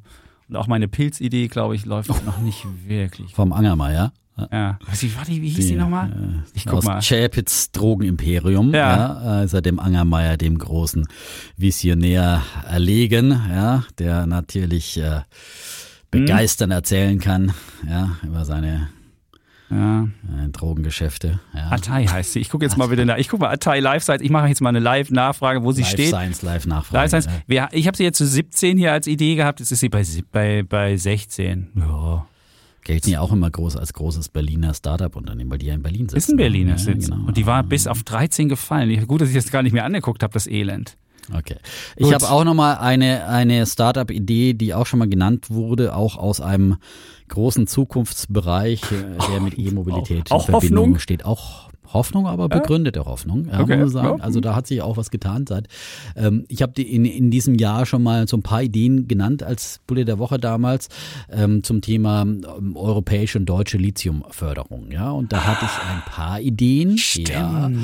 Und ähm, eine konkretisiert sich mehr und mehr. Deswegen dafür gibt's jetzt, ist es nicht Zinnwald? Zinnwald hat sie, ist auch angesprungen zeitweise, sogar richtig angesprungen, dann wieder runtergekommen.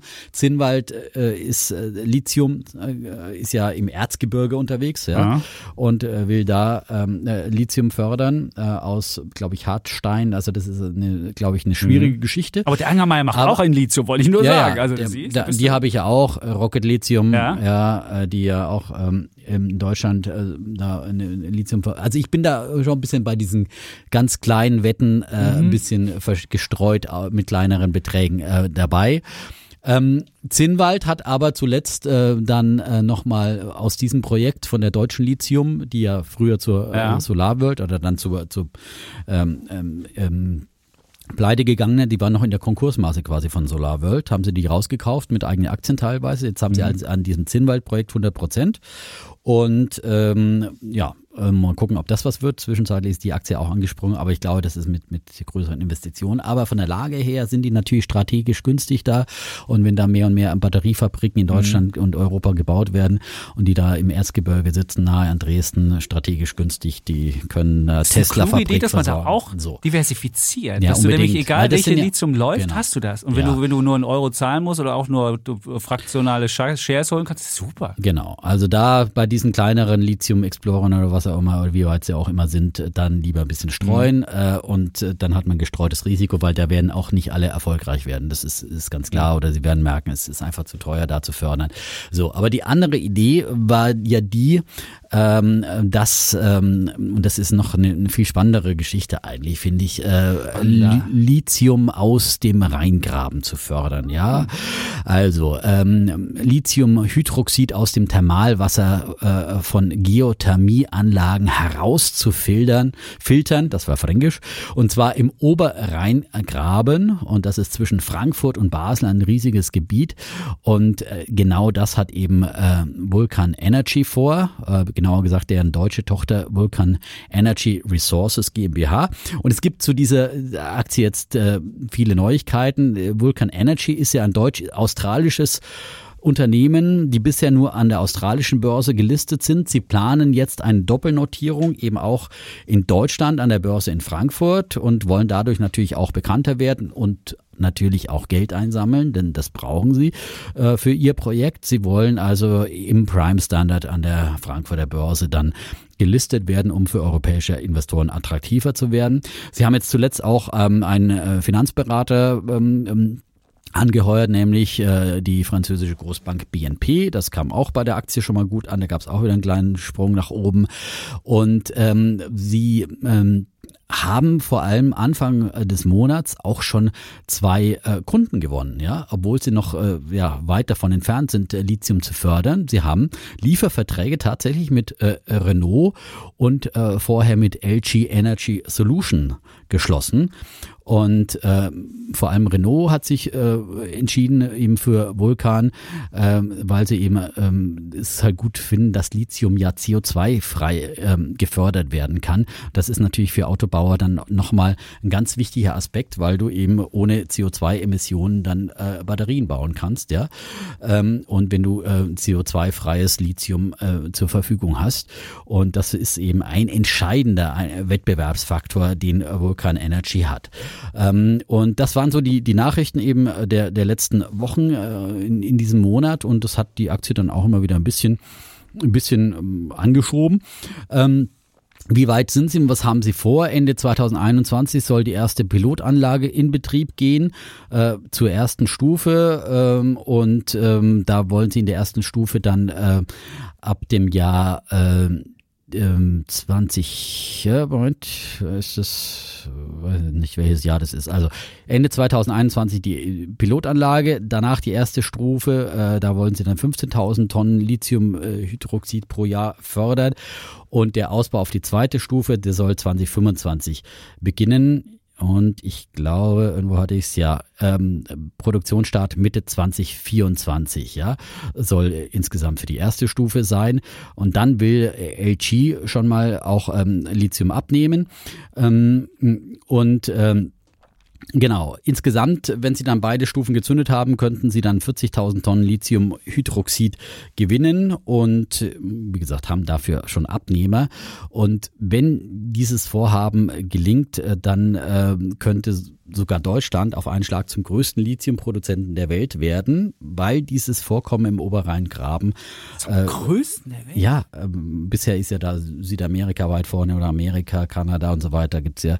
Aber dann äh, äh laut äh, Experten, ähm, die das Handelsblatt zitiert, äh, ähm, würden dann eben dieses Vorkommen im Oberrheingraben äh, von Frankfurt bis Basel, Basel rein rechnerisch genug Lithium für 400 Millionen Elektroautos. Und wem gehört der Kram? Ist es jetzt eigentlich dem, dem Ja, das ist halt wie so ein Bodenschatz, ja. Ja, aber dem, wer kriegt denn die Kohle dann? Ich, ehrlich gesagt weiß ich nicht, wie das ist, wenn du irgendwas aus der Erde holst. Ja, Erzähl doch mal wenn geil, du aus, was aus dem Thermalwasser holst. Auf jeden Fall. jeder Deutsche Es was. gibt ja auch noch, oder ihr Baden-Württemberger. Also die baden-württembergische schwarz-grüne Koalition hat sich schon dafür ausgesprochen, dass wir unterstützen nachhaltige Ansätze zur Förderung von Lithium im Oberrheingraben. Ja. Ja, heißt es im Koalitionsvertrag. Das große Risiko ist halt, dass es da irgendwie dann doch noch Widerstände von Umweltschützern wie immer gibt, ja. Ähm, oder dass es Ängste gibt. Das ist ja immer bei diesen Thermalbohrungen, dass die Leute plötzlich Angst haben, ohoho, dass es äh, zu Erschütterungen unter der Erde kommt oder irgendwelchen Plattenverschiebungen oder Erdstößen. Teilweise gibt's ja dann auch mal ab und zu mal irgendwie Risse da im Untergrund. Das sind so die Risiken, die bei der Geschichte sind. Und natürlich ist es ein wahnsinnig teures äh, Projekt. Der erste Ausbau kostet 700 Millionen für die erste Produktionsstufe, weitere 400 Millionen für die zweite Stufe. Das muss erstmal investiert werden und dafür wollen sie dann wahrscheinlich an der Börse Geld einsammeln. Aber äh, es ist, äh, ich finde es eine spannende Geschichte. Wenn es funktioniert, dann haben sie wirklich ein super Alleinstellungsmerkmal, gerade durch diese CO2-freie Förderung. Ist halt was anderes, wie wenn du es aus dem Gestein im Zinnwald da rausklopfen musst, musst. ja, aus den alten Erzgebirggruben.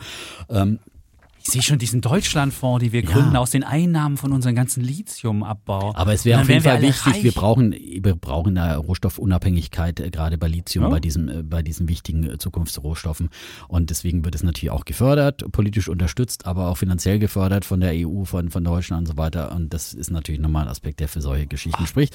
Eine absolut spekulative Aktie und äh, mit allen Risiken und Chancen ähm, auch schon gut gelaufen zeitweise. Und, Nicht äh, zeitweise, ist gut gelaufen. Ist gut gelaufen. Ist genau, gut auch gelaufen. seit, Jahresanfang Ist fast und vorher am schon. Rekord. Also Ja, so viel ist da schon. nicht mehr zu Ja, genau. Also ist vielleicht noch viel haben. Jetzt, wie ist das denn mit den Verträgen? Haben die jetzt da die, die, haben die dann irgendwie sich Bodenrechte geholt und können das jetzt einfach rausholen? Das weiß ich nicht. Oder Ich müssen die nicht, dann, äh, da- da müssen die dann, müssen die dann zahlen? Ich meine, ich, ich, wenn mein Deutschlandfonds hier, der muss ja Kohle. Also ich frage mich echt, wenn du Naja, Bodenschätze wie es, aus. Wie ist das, wenn du Bodenschätze, wenn du Erdöl förderst irgendwo? Also, da musst du eine Lizenz dir kaufen und dann macht der norwegische Staat macht da richtig aber wenn Kohle du mit. Thermalwasser pumpst, musst du da musst du deine Lizenz pumpen. Wenn du Wasser aus dem Brunnen bohrst, hast du auch keine Lizenz. Also Ist ja es gebohrt. ist einfach nur Wasser, ja, das du da rausholst, ja. Ähm, also da auch was von haben. Grundsätzlich, ja, ich würde ich ja, hier Steuern. ich würde ja sowieso sagen, man muss einfach grundsätzlich alles bepreisen, ja, man müsste es auch äh, quasi Wasser, das du irgendwo aus dem Brunnen holst, bepreisen und so weiter und so fort, ja, also nicht nur das Abwasser, das du damit verursachst, ist ja eine andere Geschichte, aber so, na gut, äh, andere. Aber an- Vulkan Energy Resources, es gibt nämlich da auch ganz Vulkan äh, Material, man muss jetzt genau, hast du eine WKN kommen, damit alle oh, da Menschen. habe ich jetzt leider keine. Okay, gut, dann wäre das, Vulkan äh, Energy Resources. Ähm, muss man nur gucken, bei. Vulkan gibt es nämlich viele Vulkane. Okay. Nicht, dass man dann mit Bremer Vulkan rausgeht und dann hat man die falsche. ja, das stimmt, ja, muss man aufpassen, ne, weil sie ja, genau. Coole Sache. Das wir der größte Lithium-Abbauer sind.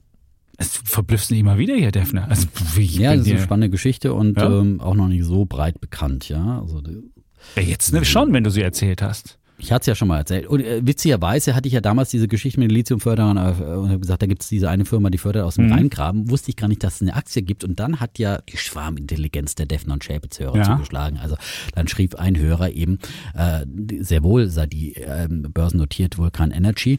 Und das habe ich ja daraufhin auch dann äh, erwähnt, nochmal nachgetragen. Und daraufhin habe ich mir dann die erste Position, das muss ich auch noch dazu sagen, ich habe ja die Aktie, ja, habe neulich aber auch mal die Hälfte verkauft, weil ich 100 Prozent erreicht hatte. Das ist ja so eine, äh, Die, die magische ja, so eine. Daumenregel bei mir, dass ich manchmal, also nicht immer, manchmal verkaufe ich erst bei 500 Prozent. Aber ich habe neulich einen anderen Podcast gehört, da meinen die, das wäre 100%. eine dumme Regel. Weil man sollte ja Gewinne laufen Ja, lassen. aber Aber, dann- aber nur bei, bei so kleinen äh, Bei so kleinen Sachen sollte man das schon nee, machen. Also das fand wie gesagt, dann, dann habe ich mir davon wieder nu- noch mal einen anderen Lithium-Wert gekauft und habe es noch mal ein bisschen Ja. breiter diversifiziert, habe das Thema weiter. im- Ich finde es nach wie vor eine gute Regel und Gewinne komplett laufen lassen. Ja, aber auf der anderen Seite Und nur bei halt, großen Werten. kann halt auch wieder abschmieren aber und nicht so weiter. bei, bei ja. so kleinen genau, freaking also Sachen. Genau, bei kleinen Freaking, so wie bei Lang und Schwarz, habe ich auch Gewinne mitgenommen und bin jetzt froh, dass ich ein paar Nein, Gewinne es ist auch vor mitgenommen allem psychologisch, weil hinterher macht man dann den Fehler, dann kommt sie zurück, ja, und hast äh, auf 70 Prozent, 50 Prozent. Drum ist ja auch die Leute, die bei Jumia rechtzeitig eingestiegen sind, damals bei der Erstvorstellung äh, so unter 10 Dollar, weit unter 10 Dollar, die haben alle im Prinzip ihr Eigenkapital rausgeholt und können jetzt einfach gucken, was, was aus dem Rest wird. Ja, können da komplett entspannt zugucken, ob es was wird oder nicht. Und ähm, dann ist es im Prinzip nur noch Spielgeld, was drin ist und man ist dabei und lässt damit dann viel psychologisch leichter die Gewinne laufen. Das ist ja der, Sinn dieser Regel ist ja auch, dass man dann sagt, ich bin wenigstens noch mit, mit der anderen Hälfte dabei und da kann ich die dann laufen lassen, weil ich sage, das Geld, das habe ich einfach nur gewonnen. Das war, ja, und das, das läuft dann. Da kann ich dann ganz entspannt zugucken, kann ich so unter die Deppe, Matratze packen, was ich meinen. Oder bei meiner Morphose, die hatte ich schon abgeschrieben, die war ja schon bei quasi null und ja, dann gut. hat man die einfach gar nicht mehr im Kopf oder läuft die einfach weiter. Gut, kommen wir zu unserem Thema. Das ist gar nicht so kontrovers, unser Thema. Wir haben ja schon so ein bisschen heute hier fünf, wir haben ja schon so einen Wettkampf veranstaltet, so fünf Aktientipps. Insofern war das schon fast das Endlich mal wieder eine Wette vor allem. Ja, ja wie eine richtige Wette, eine richtig ja. coole Wette. Ja. Der Konfi-Index Defner. Mal sehen, ob der, ob der Gottlose hier irgendwie dann gewinnt. Das wäre wirklich, das wäre Ironie der Geschichte. Also, wenn es einen Gott da draußen gibt, dann oh, oh, oh, oh. den Aktiengott Oh gibt, nein, das ist jetzt, das ist gotteslästerlich. Nein, denn, nicht dem schnöden Mammon sollst du dienen, ja? Dann will dir Gott eine Lehre erteilen, dass du nicht, dass es nicht ums Geld geht, sondern um die inneren Werte, ja? Bei dieser, um Werte. bei dieser Wette wird dich Gott nicht unterstützen, ja? Gut. Wir sind ja keine Calvinisten, ne? wo sich äh, die Gottesfürchtigkeit nur nur im Wohlstand ausdrückt. Nein. Ja. ich meine, bei mir ist schon noch viel da, auch wenn ich nicht mehr in der Kirche bin. Okay. Ich kann dir schon noch die christliche Lehre auseinanderlegen, ja. Gut, okay, ja, dann haben wir das, die Calvinist, bevor wir jetzt hier die kalvinistische Lehre machen und ja. dann äh, kommen wir zum Thema heute. Es geht um das Thema Promi-Fonds, also Fonds, die von Prominenten aufgelegt werden. Das ist ja gerade in so Marktphasen, in denen es äh, ja einfach die Märkte hossieren und jeder auch mit seinem eigenen Portfolio gute Gewinne macht, dann ist es ja besonders angesagt, dass man sagt, Mensch, da kann man nämlich richtig gut Geld mit verdienen, weil die, weil die relativ hohe Gebühren haben, so Promi-Fonds. Und warum wir das Thema heute haben, es gibt einen neuen Promi-Fonds und zwar am 1. September. Und das wird, den wird, vielleicht machst du Trommelwirbel an? But remember to come back in September. Aber he will launch, he will launch, he will launch the, the, the fancy in September. Rocket Man. Genau. Es ist wunderbar. Es ist, es ist ein Mann, den wir, den wir auch schon mal bei Alles auf Aktien hatten und der gesagt hat, dass er, wenn er Aktien äh, disponiert, das bei der äh, Sparkasse Bonn macht und dafür 75 Euro bezahlt und immer noch persönlich anruft. Der macht jetzt einen Fonds auf, mhm. einen Promi-Fonds und der heißt 10xDNA Disruptive Technologies. Und wer das, wer jetzt 10xDNA, das ist ja quasi ein Markenzeichen, was er, also er hat ja, ein Buch, hat ja zwei Bücher geschrieben dazu, zu diesem ähm, zu diesem neuen Denkweise, dass du größer denken musst, exponentiell denken musst und Sag so weiter. Nicht den Namen. Und das ist Frank Thelen. Frank Thelen. Frank Thelen. Und der Fonds heißt 10xDNA Disruptive Technologies, das wird der Fonds sein am 1. September. Er hat noch kein Gründungsgeld. Das ist eigentlich auch ungewöhnlich, weil normalerweise ja so, da hast du irgendwie schon deine Kumpels angepumpt und die sagen alle, Mensch, Frank, cool, dass du das machst. Kriegst von mir schon mal 10 Millionen oder weiß ich nicht. Das gibt's noch nicht. Und weil ich gefragt habe, Mensch, Frank, beziehungsweise mit seiner ähm, ähm, Assistentin Lena habe ich kommuniziert, habe gesagt, Mensch, was habt ihr denn da für Titel drin? Und da sagt sie, nee, wir haben noch keine Titel drin, weil wir erst noch Geld einsammeln müssen. Und äh, aber folgende Unternehmen schauen wir uns gerade sehr intensiv an. Tesla. Ach, das war keine Überraschung. Siehst du? Palantir. Ach, auch noch. Das könnte ja mein Fonds sein hier. Aber Palantir, die haben letztens so ein paar Deals gemacht, die waren nicht so toll. Coinbase, das ist so ein Sharebits-Ding. Bitcoin gekauft, was haben sie? Nee, Palantir hat. Wir wollen jetzt egal. nicht über Palantir. Gut, egal. Wir wollen nicht über Palantir, aber ja. das waren auch ein paar mhm. Deals, die nicht so toll waren. Coinbase und dann Fate, F-A-T-E. Kennst du das? F-A-T-E habe ich noch nicht gehört. Ich, also, jetzt wähle ich mal hier F-A-T-E. Vielleicht ist es verschrieben. Fate. Doch, Fate Therapeutics. Ach so. Alter, das ist hier Biotech. Also der Frank, der damals noch behauptet hat, Biotech kenne sich nicht so gut aus, macht jetzt auch ein Biotech. Also man muss jetzt eins nochmal ganz klar sagen, wenn man DNA-Fonds Fonds hört, dann denkt man ja, das ist ein Biotech-Fonds. Ja, das ist natürlich, ist es beileibe nicht. Ne? Nein, das, ist, das geht, also es geht darum, es ist halt seine Denkweise. Dieses 10x-DNA ist eine Denkweise, dass du nicht nicht linear denkst, sondern du denkst halt exponentiell. Und die Idee ist dahinter, dass Innovationen dann halt nicht so langsam gehen, sondern sie kommen dann über uns und dann geht's rums und dann sind sie da. Und das, was normal Menschen sich, wie sie die Menschen normal denken, das funktioniert halt nicht, aber Menschen denken halt falsch. Und das ist halt auch seine, seine Idee gewesen in, hinter den Büchern. Und es ist so ein bisschen ein, ein Fonds, der so ein bisschen an Katie Wood erinnert. Das ist ja genau die gleiche Absolut. disruptive Absolut. Technologien. Ähm, ihr könnt euch gar nicht vorstellen, was alles passiert. Tesla kostet 3000 und so weiter. Und insofern ist das eine ähnliche Idee, die er da hat. Er hat jetzt als äh, ist selbst, äh, er ist, äh, Frank leitet das Investmentteam als Chief Research Officer und ist bei jeder Entscheidung bzw. Empfehlung in an den Fondsverwalter beteiligt. Also es ist nicht so, dass Frank Thelen selbst Fondsmanager ist, sondern man muss dazu sagen, er hat eine Fondsgesellschaft, die heißt Axiom. Das ist eine unabhängige, die machen halt für verschiedene Vermögensverwalter und so weiter. Dann gibt es einen Haftungsdach, das macht PEH. Jeder Fonds, also Ja. wenn man in Deutschland ist, muss so ein Haftungsdach haben. Und dann gibt es einen Launchpartner, das ist Comdirect. Die sind halt dafür, die Marketingtrommel zu rühren. Aber Das, man sollte vielleicht nochmal sagen, genau äh, die, diese Branchen, die er als Schlüsseltechnologien identifiziert Genau, hat, nämlich, das sind ja auch, äh, dann, äh, du hast ein paar Ja. Einzelwerte schon mal genannt, aber das ist ja auch schon mal interessant zu wissen. Künstliche Intelligenz, Blockchain, Roboter, 3D-Druck, 5G, IoT, habe ich das richtig? Edge Ja. Cloud Computing. Internet of Things. Ach, Das Internet. ist dein Kühlschrank, ja, bestellt die Internet Milch. of Things, ja. du sitzt genau, da und ja. auf einmal ist, da kommt der Milchmann. Logisch, ja, genau. Ja, stimmt. Das war ja auch schon, hat man schon wieder vergessen, so, Ach, so disruptiv. Ich weiß noch, bei unzähligen IFAs, ja, jedes Jahr Internet der, der, der Kühlschrank, der selber bestellt seine Ja. Milch, ja. Und irgendwie, ich kaufe Alles hat einen Und, Sensor. und jetzt muss Da ich Gorillas, und jetzt müssen sie die Gorillas bringen, die. Hafermilch, ja. Ja, so ist es. Ähm, ich bin übrigens wieder weg von der Hafermilch gekommen. Also Wirklich? irgendwie bin jetzt doch wieder bei der Milch, ja. Edge Cloud Computing, synthetische Biologie, New Space, also äh, ja, Space und so. Das ist eigentlich ne? alles, alles diese ganzen Arc-Dinger zusammengepackt. Energie. Es sind sehr viele Arc-Dinger. Nicht, ein bisschen mehr als Arc hat, ja. Energie haben sie nicht so richtig. Ja. Ja, da denke ich mal, erneuerbare Energien hat er auch einen Akku ran gemacht, ja. Also, da bin ich ja überall auch dabei, habe ich nichts dagegen. Ne? Das, ist, das Problem, was wir sehen, ist, also eine Sache, diese Experten, die er hat, man, man kann da durchgucken, das sind jetzt keine Experten, die man, dieser Household nehmen ist, wo man denkt so, wow. Das klingt eher so wie, habe ich meine Kumpels gefragt, die vielleicht Expertise haben, das weiß ich nicht. Also ich weiß es wirklich nicht. Aber es ist einer von McKinsey ist dabei und es sind ein paar andere dabei. Ich kann es halt überhaupt es nicht schon ein paar, abschätzen, was es die, die Expertise haben, zumindest äh, wissenschaftliche Expertise in verschiedenen Bereichen, finde ich, die da eingebracht werden. Ich habe jetzt gerade die Liste nicht da, aber ich habe es mir auch angeschaut, ähm, von der Biotechnologie über künstliche Intelligenz. Aber ich meine, dann sind halt auch wieder McKinsey-Berater dabei und äh, wie gesagt, äh, bei Beratern bin ich immer, ja, die haben immer zu allem Expertise, aber äh, nicht zum Aktienmarkt und haben viele Trends schon. Also meine Beraterfreunde waren immer schlecht äh, bei äh, Börsentrends äh, zu sehen. Ich habe gerade eingangs die Amazon-Diskussion aus Anfang des äh, Jahrtausends genannt, ja, wo die immer ihre Bedenken hatten. Ähm, also von daher ist es schwierig, diese Experten einzustufen. Und das eine ist Expertise, wissenschaftliche Expertise in einem Be Bereich zu haben. Und das andere ist eine Investmentperspektive und, und, und Expertise zu haben ähm, und Börsianer zu sein und zu wissen, äh, irgendwie, was ist auch das richtige Timing und äh, ja, und wie steige ich da ein und so weiter.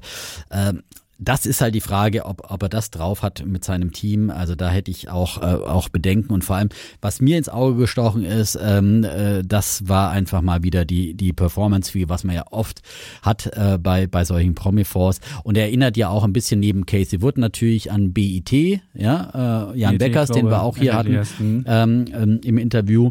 Ähm, auch diese Story, ähm, diese Bereiche, die er da abdeckt und so weiter. Und ähm, das, ähm, die Performance-Fee äh, ist ja äh, eine erfolgsabhängige Vergütung und zwar 15 Prozent des den 7 Prozent übersteigenden Wertzuwachses des Fonds im letzten Geschäftsjahr ähm, äh, wird dann quasi als erfolgsabhängige Vergütung einkassiert, noch mit einer 5 Jahres High Watermark, bla bla bla. Aber ähm, im Prinzip, was über 7 Prozent äh, dann, dann drüber geht. Äh, ähm, und ähm, da muss ich sagen, das ist dann doch ein etwas unambitioniertes Ziel für die Performance-Fee. Ja? Wenn einer mir 10x, also 10-Bagger verspricht, ja, und dann schon ab 7% pro Jahr äh, äh, dazugreift, ähm, dann dauert es doch ziemlich lange, bis aus den Kandidaten dann Tenbäcker werden oder aus dem Fonds. Ja, wenn er gesagt hätte, okay, beim Tenbäcker-Kandidaten, wenn ich einen habe, dann nehme ich davon eine Erfolgsprämie, ja, und alles andere wird mit der normalen Performance-Fee. Und hast du die normale Performance-Fee?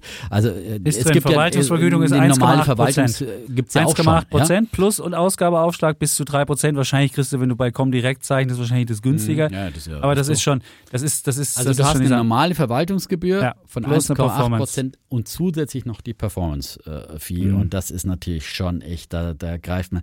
Und ich bin grundsätzlich einfach immer Gegner von Performance-Fees, weil es einfach auch ähm, eine falsche Zielsetzung ist. Das ist wie mit bei den Boni mit in, äh, für Investmentbanker. Da geht dann der Fondsmanager eigentlich äh, überhöhte Risiken ein, weil er ja nicht dafür haften muss, wenn es schief geht. Ja, ähm, dann Aber du hast läuft eine halt High-Watermark-Lösung drin. Also es ist ja so, Okay. du kannst natürlich jetzt sagen, klar, ein Jahr versuchst du richtig heißen Reifen und wenn das dann alles abstürzt, dann darfst du aber die Gebühr erst wieder nehmen, wenn du wieder den alten Höchststand erreicht hast. Also das ist die High-Watermark-Lösung. Wenn ihr jetzt irgendwie sagt, High-Watermark fünf Jahre, dann kannst du das Ding fünf Jahre, dann da geht's dann wieder neu los. Aber trotzdem, es ist nicht ganz so. Ich finde jetzt Performance Fees nicht so schlecht. Ich finde eher so eine fette Vergütung einfach so aus dem Nichts, finde ich ein bisschen misslich, weil da hast du das Problem, Vielleicht erwirtschaftest du gar nichts und vielleicht läuft es gar nicht erfolgreich und du kriegst trotzdem das. Ich finde, wenn sollte man nur was wirklich bekommen, wenn man, wenn man was erfüllt. Ich finde die Idee. Ja, super. aber dann müsste man auch einen Malus haben. Das ist ja halt immer der, der Punkt bei allen Boni. äh, Dass ja, du kriegst halt, wenn du, wenn du kein, kein Plus machst, kriegst du halt auch keine Gebühr. Ja, aber dann Fertig. müsste man eigentlich quasi äh,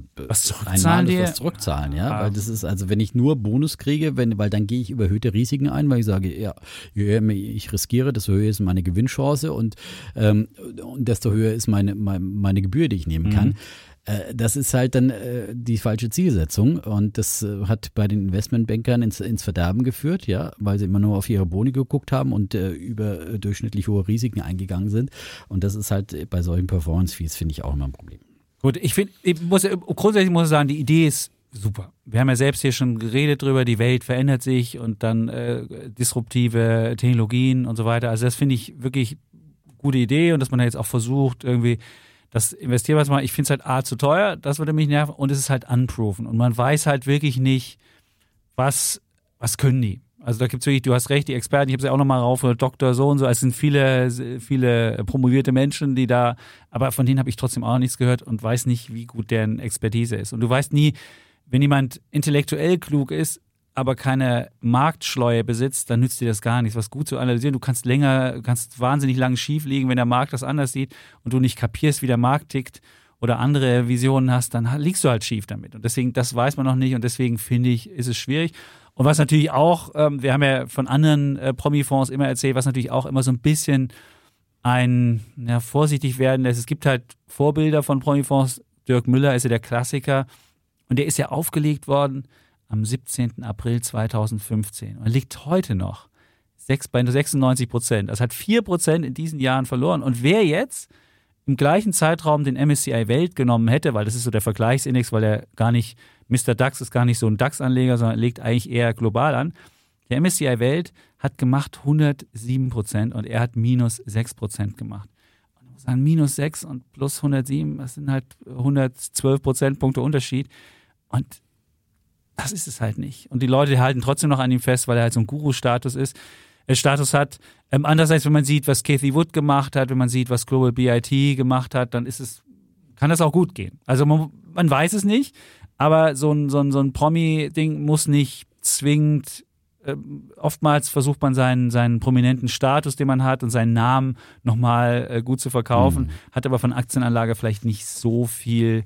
Gut, so er hat ein paar, Ahnung. und deswegen bin ich natürlich, ich finde ja Frank Thielen grundsätzlich gut, da scheiden sich ja auch die Geister bei ihm und bei Twitter und so weiter schon mal, äh, ob man den Typen jetzt äh, gut findet oder, äh, oder nicht. Ich finde ihn gut, äh, weil er auch äh, so diesen Optimismus äh, in Deutschland predigt, ja, den wir hier brauchen, Mhm. auch für Startups und für eine Gründerkultur und so weiter und für neue Technologien, Offenheit für neue Technologien. Das finde ich schon mal wunderbar, dass er hier ein wirklicher Wanderprediger ist und uns das immer wieder ins äh, Ge- Gewissen ruft, ja. Und ich finde ihn gut, weil er natürlich ein großer Tesla-Fan ist, äh, der ich ja auch bin, wie wir von Podcast 1 an wissen. Und ähm, der einfach äh, Tesla eben auch gekauft hat in Zeiten, in denen es eben nicht vogue war und in denen, in denen die Aktie unter Beschuss stand und äh, ein Shape jetzt immer gesagt hat, Bist du oh, sicher, dass er das gekauft hat? Ah, der hatte ich schon ganz lange. Der hatte ich Ja, schon die ganz lange, aber Ja. die gekauft. Naja, aber er hat sich schon ganz lange, er muss ja, anrufen. ja gut. Meine, die haben oft Freitag nur bis eins, da kannst du ja, nicht ja, so gut, lange aber dann machen. kaufst du ja am Donnerstag deine Tesla-Aktien. So, Tesla-Aktien kannst du schon bei der Sparkasse auch kaufen. Also, ich meine, der hat halt so viel Geld, denen ist es halt scheißegal, ob er jetzt für 70 Euro Gebühren so zahlt. Geld. Ich weiß nie, man weiß ja nie, wie, wie richtig reich der Mann ist. Also ich muss sagen, ich bin auch insofern Fan, Aber weil die er 70 Euro, ich meine, klar, es macht mehr Sinn, einfach sich eine App zu holen von einem Neo-Broker und Ja. es da gebührenfrei zu machen oder mit, mit einem Euro, was auch immer. Na gut. Ja, mh, äh, das, ähm, aber wenn du wahrscheinlich einen größeren Auftrag abwickelst. Dann kannst du auch, dann kannst du auch höher gewinnen, dann kriegst du vielleicht eine bessere, dann hast du vielleicht einen niedrigeren Spread oder kannst besser. Das muss gar nicht so schlecht sein. Ich bin Frank Thelen-Fan, weil er beispielsweise Y-Food groß gemacht hat. Das ist so ein komisches, das ist das neue Getränk für die neue Generation. Das ist so ein, so ein, so ein Eiweißkram, den du trinkst. Das ist wie eine kleine Mahlzeit. 500 Kilokalorien, super. Y-Food in allen Geschmacksrichtungen. Naja, also wenn man deine ist- Badehosen an, Fotos anguckt, dann so richtig Ja. auf die Rippen ist dir das noch nicht geschlagen. Ja, da machst du, das ist ja Iss Muskelmasse. mal aufbauen. was ordentliches, Iss mal, ein bisschen. Pasta und trink nicht immer dieses Zeugs vom Aber Thelen, ja? was, halt, aber was aber auch auffällt oder was das, was das, oder was das Problem eigentlich ist, ist, ist in der, in der Szene, wenn du bei Venture Capital nachfragst oder wenn du mal an, ist, oder an, an der Börse nachfragst, ist Frank Thelen da noch nicht aufgetreten.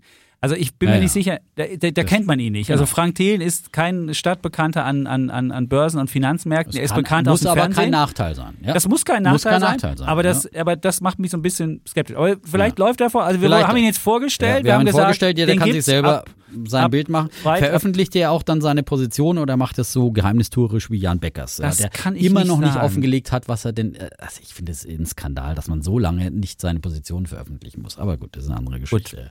Ja, aber das weiß ich nicht. Das habe ich, ich wir, wir wollten ihn vorher nochmal sprechen und er wollte uns eigentlich noch Informationen geben, aber das Einzige, was ich halt gehört habe, sind diese vier Positionen, die man sich anschaut.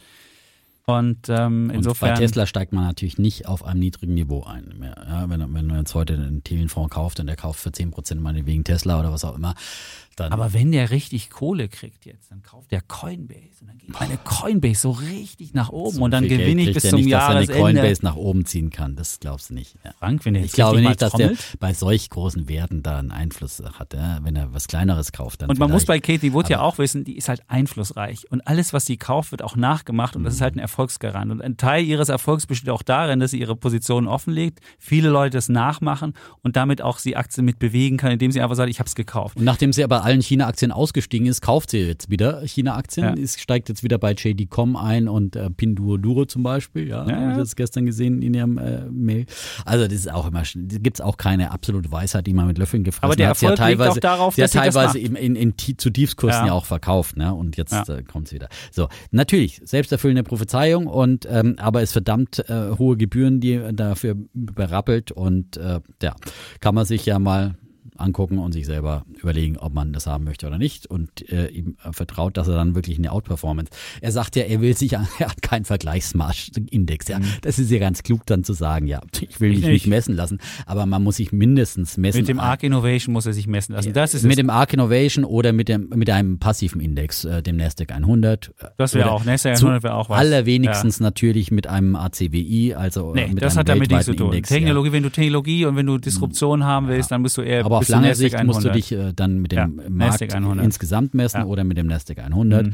Ähm, so und äh, dann, wenn du dich mit dem Besten messen willst, musst du dich mit Arc Innovation messen. So, Ja. mal So. gucken, ob er das schafft. Der Thelen, wir wünschen ihm Glück. Ich finde, Ja. jeder, der trommelt für Start-up-Kultur und äh, für Aktien in Deutschland und für disruptive Technologien, hat meinen Segen, um nochmal Schon hier, wieder äh, Segen. Ja, Der- heute der Defner viel ist heute Segen. Ja, ja, ja. ja. In Nein, ich habe überhaupt nichts. Ich finde, ist halt sehr, ist sehr, sehr öff- öffentlichkeitsfreundlicher Aber man Mensch muss immer, der genau, und, man muss immer wissen, wenn man äh, solche äh, Promi-Geschichten kauft, die werden halt dann auch immer lanciert, wenn sie auch gut verkaufbar sind. Also wenn ähm, Technologiewerte sehr overwalk sind oder andere Themen overwalk sind, äh, dann steigt man im Zweifel immer ein äh, zu einem Hochpunkt. Und jetzt habe ich schon oft meine Bernd Förtsch Aktienvorgeschichte erzählt äh, und aber auch andere, die es im Jahr 2000 gab, den Nord-Internet ähm, äh, Fonds. Ja, das war Ja, auch ein total cool. gehypter, äh, äh, mit asiatischen Internetwerten. Es war ein Journalistenfonds. erstmal- der erste war, der erste war ein Fonds für Internetwerte, der Ja. wahnsinnig gelaufen ist dann. Und dann gab es noch eine Neuauflage nordasia.com. Das war dann äh, Mhm. von auch aus dem Hause Nordinternet. Ja, und das war ein wahnsinnig gehypter Fondsmanager. Ja, und der ist halt genauso abgestürzt wie alles andere damals. Also auch davor ist dann ein Fondsmanager nicht gehypt, wenn eine Technologieblase platzt. Das muss man einfach auch wissen. Da äh, kann auch dann Frank Thiel nicht retten. Aber der ist jetzt übergeführt worden in den Am Amundi Internetaktien und ist auch gut gelaufen.